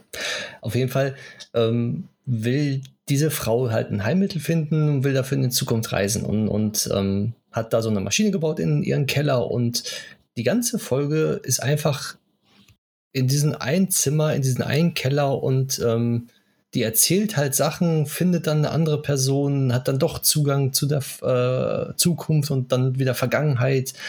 Und die Stories sind dementsprechend sehr tiefgründig, also wirklich sehr tiefgründig. Die haben mit Sinn und Verstand, also man, es ist kein Action, es ist kein ähm, CGI-Super-Serie oder sowas, sondern man muss einfach die, diese ganzen Kurzgeschichten muss man einfach zuhören. Und ähm, bis jetzt alle kleinen Folgen, die ich gesehen habe, haben immer gewisse Sachen, wo man sich denkt, okay, das kannst du in deiner in der normalen Welt widerspiegeln. Du, du weißt, wie er sich, wie er fühlt, wie Probleme in der Politik, Probleme im Gesundheitssystem und sowas hat alles und Probleme mit äh, Versorgung und all, all, all, sowas.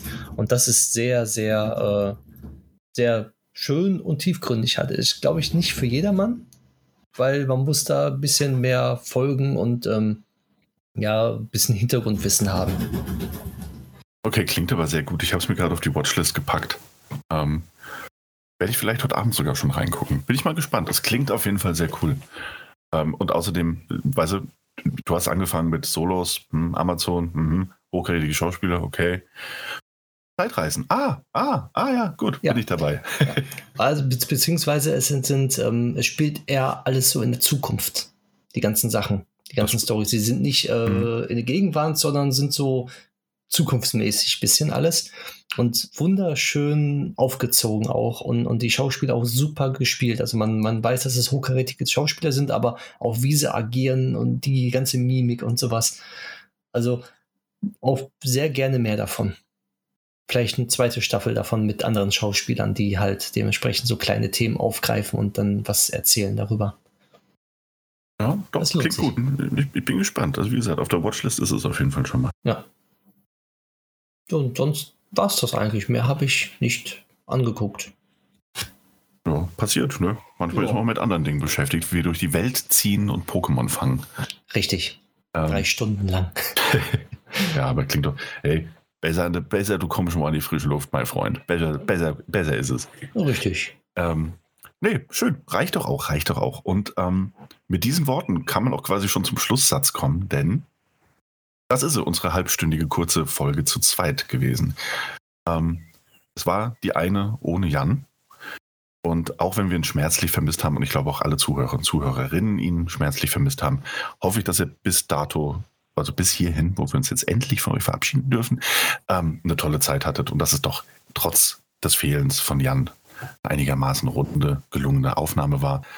Ähm, was bleibt zu sagen? Wenn ihr Spaß hattet, bewertet uns positiv im besten Falle, ähm, teilt uns mit Freunden und Bekannten. Wenn ihr uns richtig schlecht findet, dann teilt uns gerne mit Leuten, äh, die ihr nicht mögt. Das ist auch vollkommen okay für uns.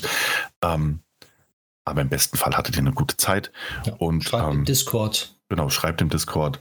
Ähm, auch gerne vorhin nochmal mit dem Thema von den größten Spielerenttäuschungen. Ähm, falls ihr da eine coole Geschichte zu erzählen habt oder auch eine sehr traurige oder eine sehr schöne Geschichte, äh, wie der Abschluss von Mike, eine schöne Geschichte zu erzählen habt, wo ihr mit dem Spiel erst enttäuscht wart und dann eine tolle Zeit mit hattet, auch das gerne teilen.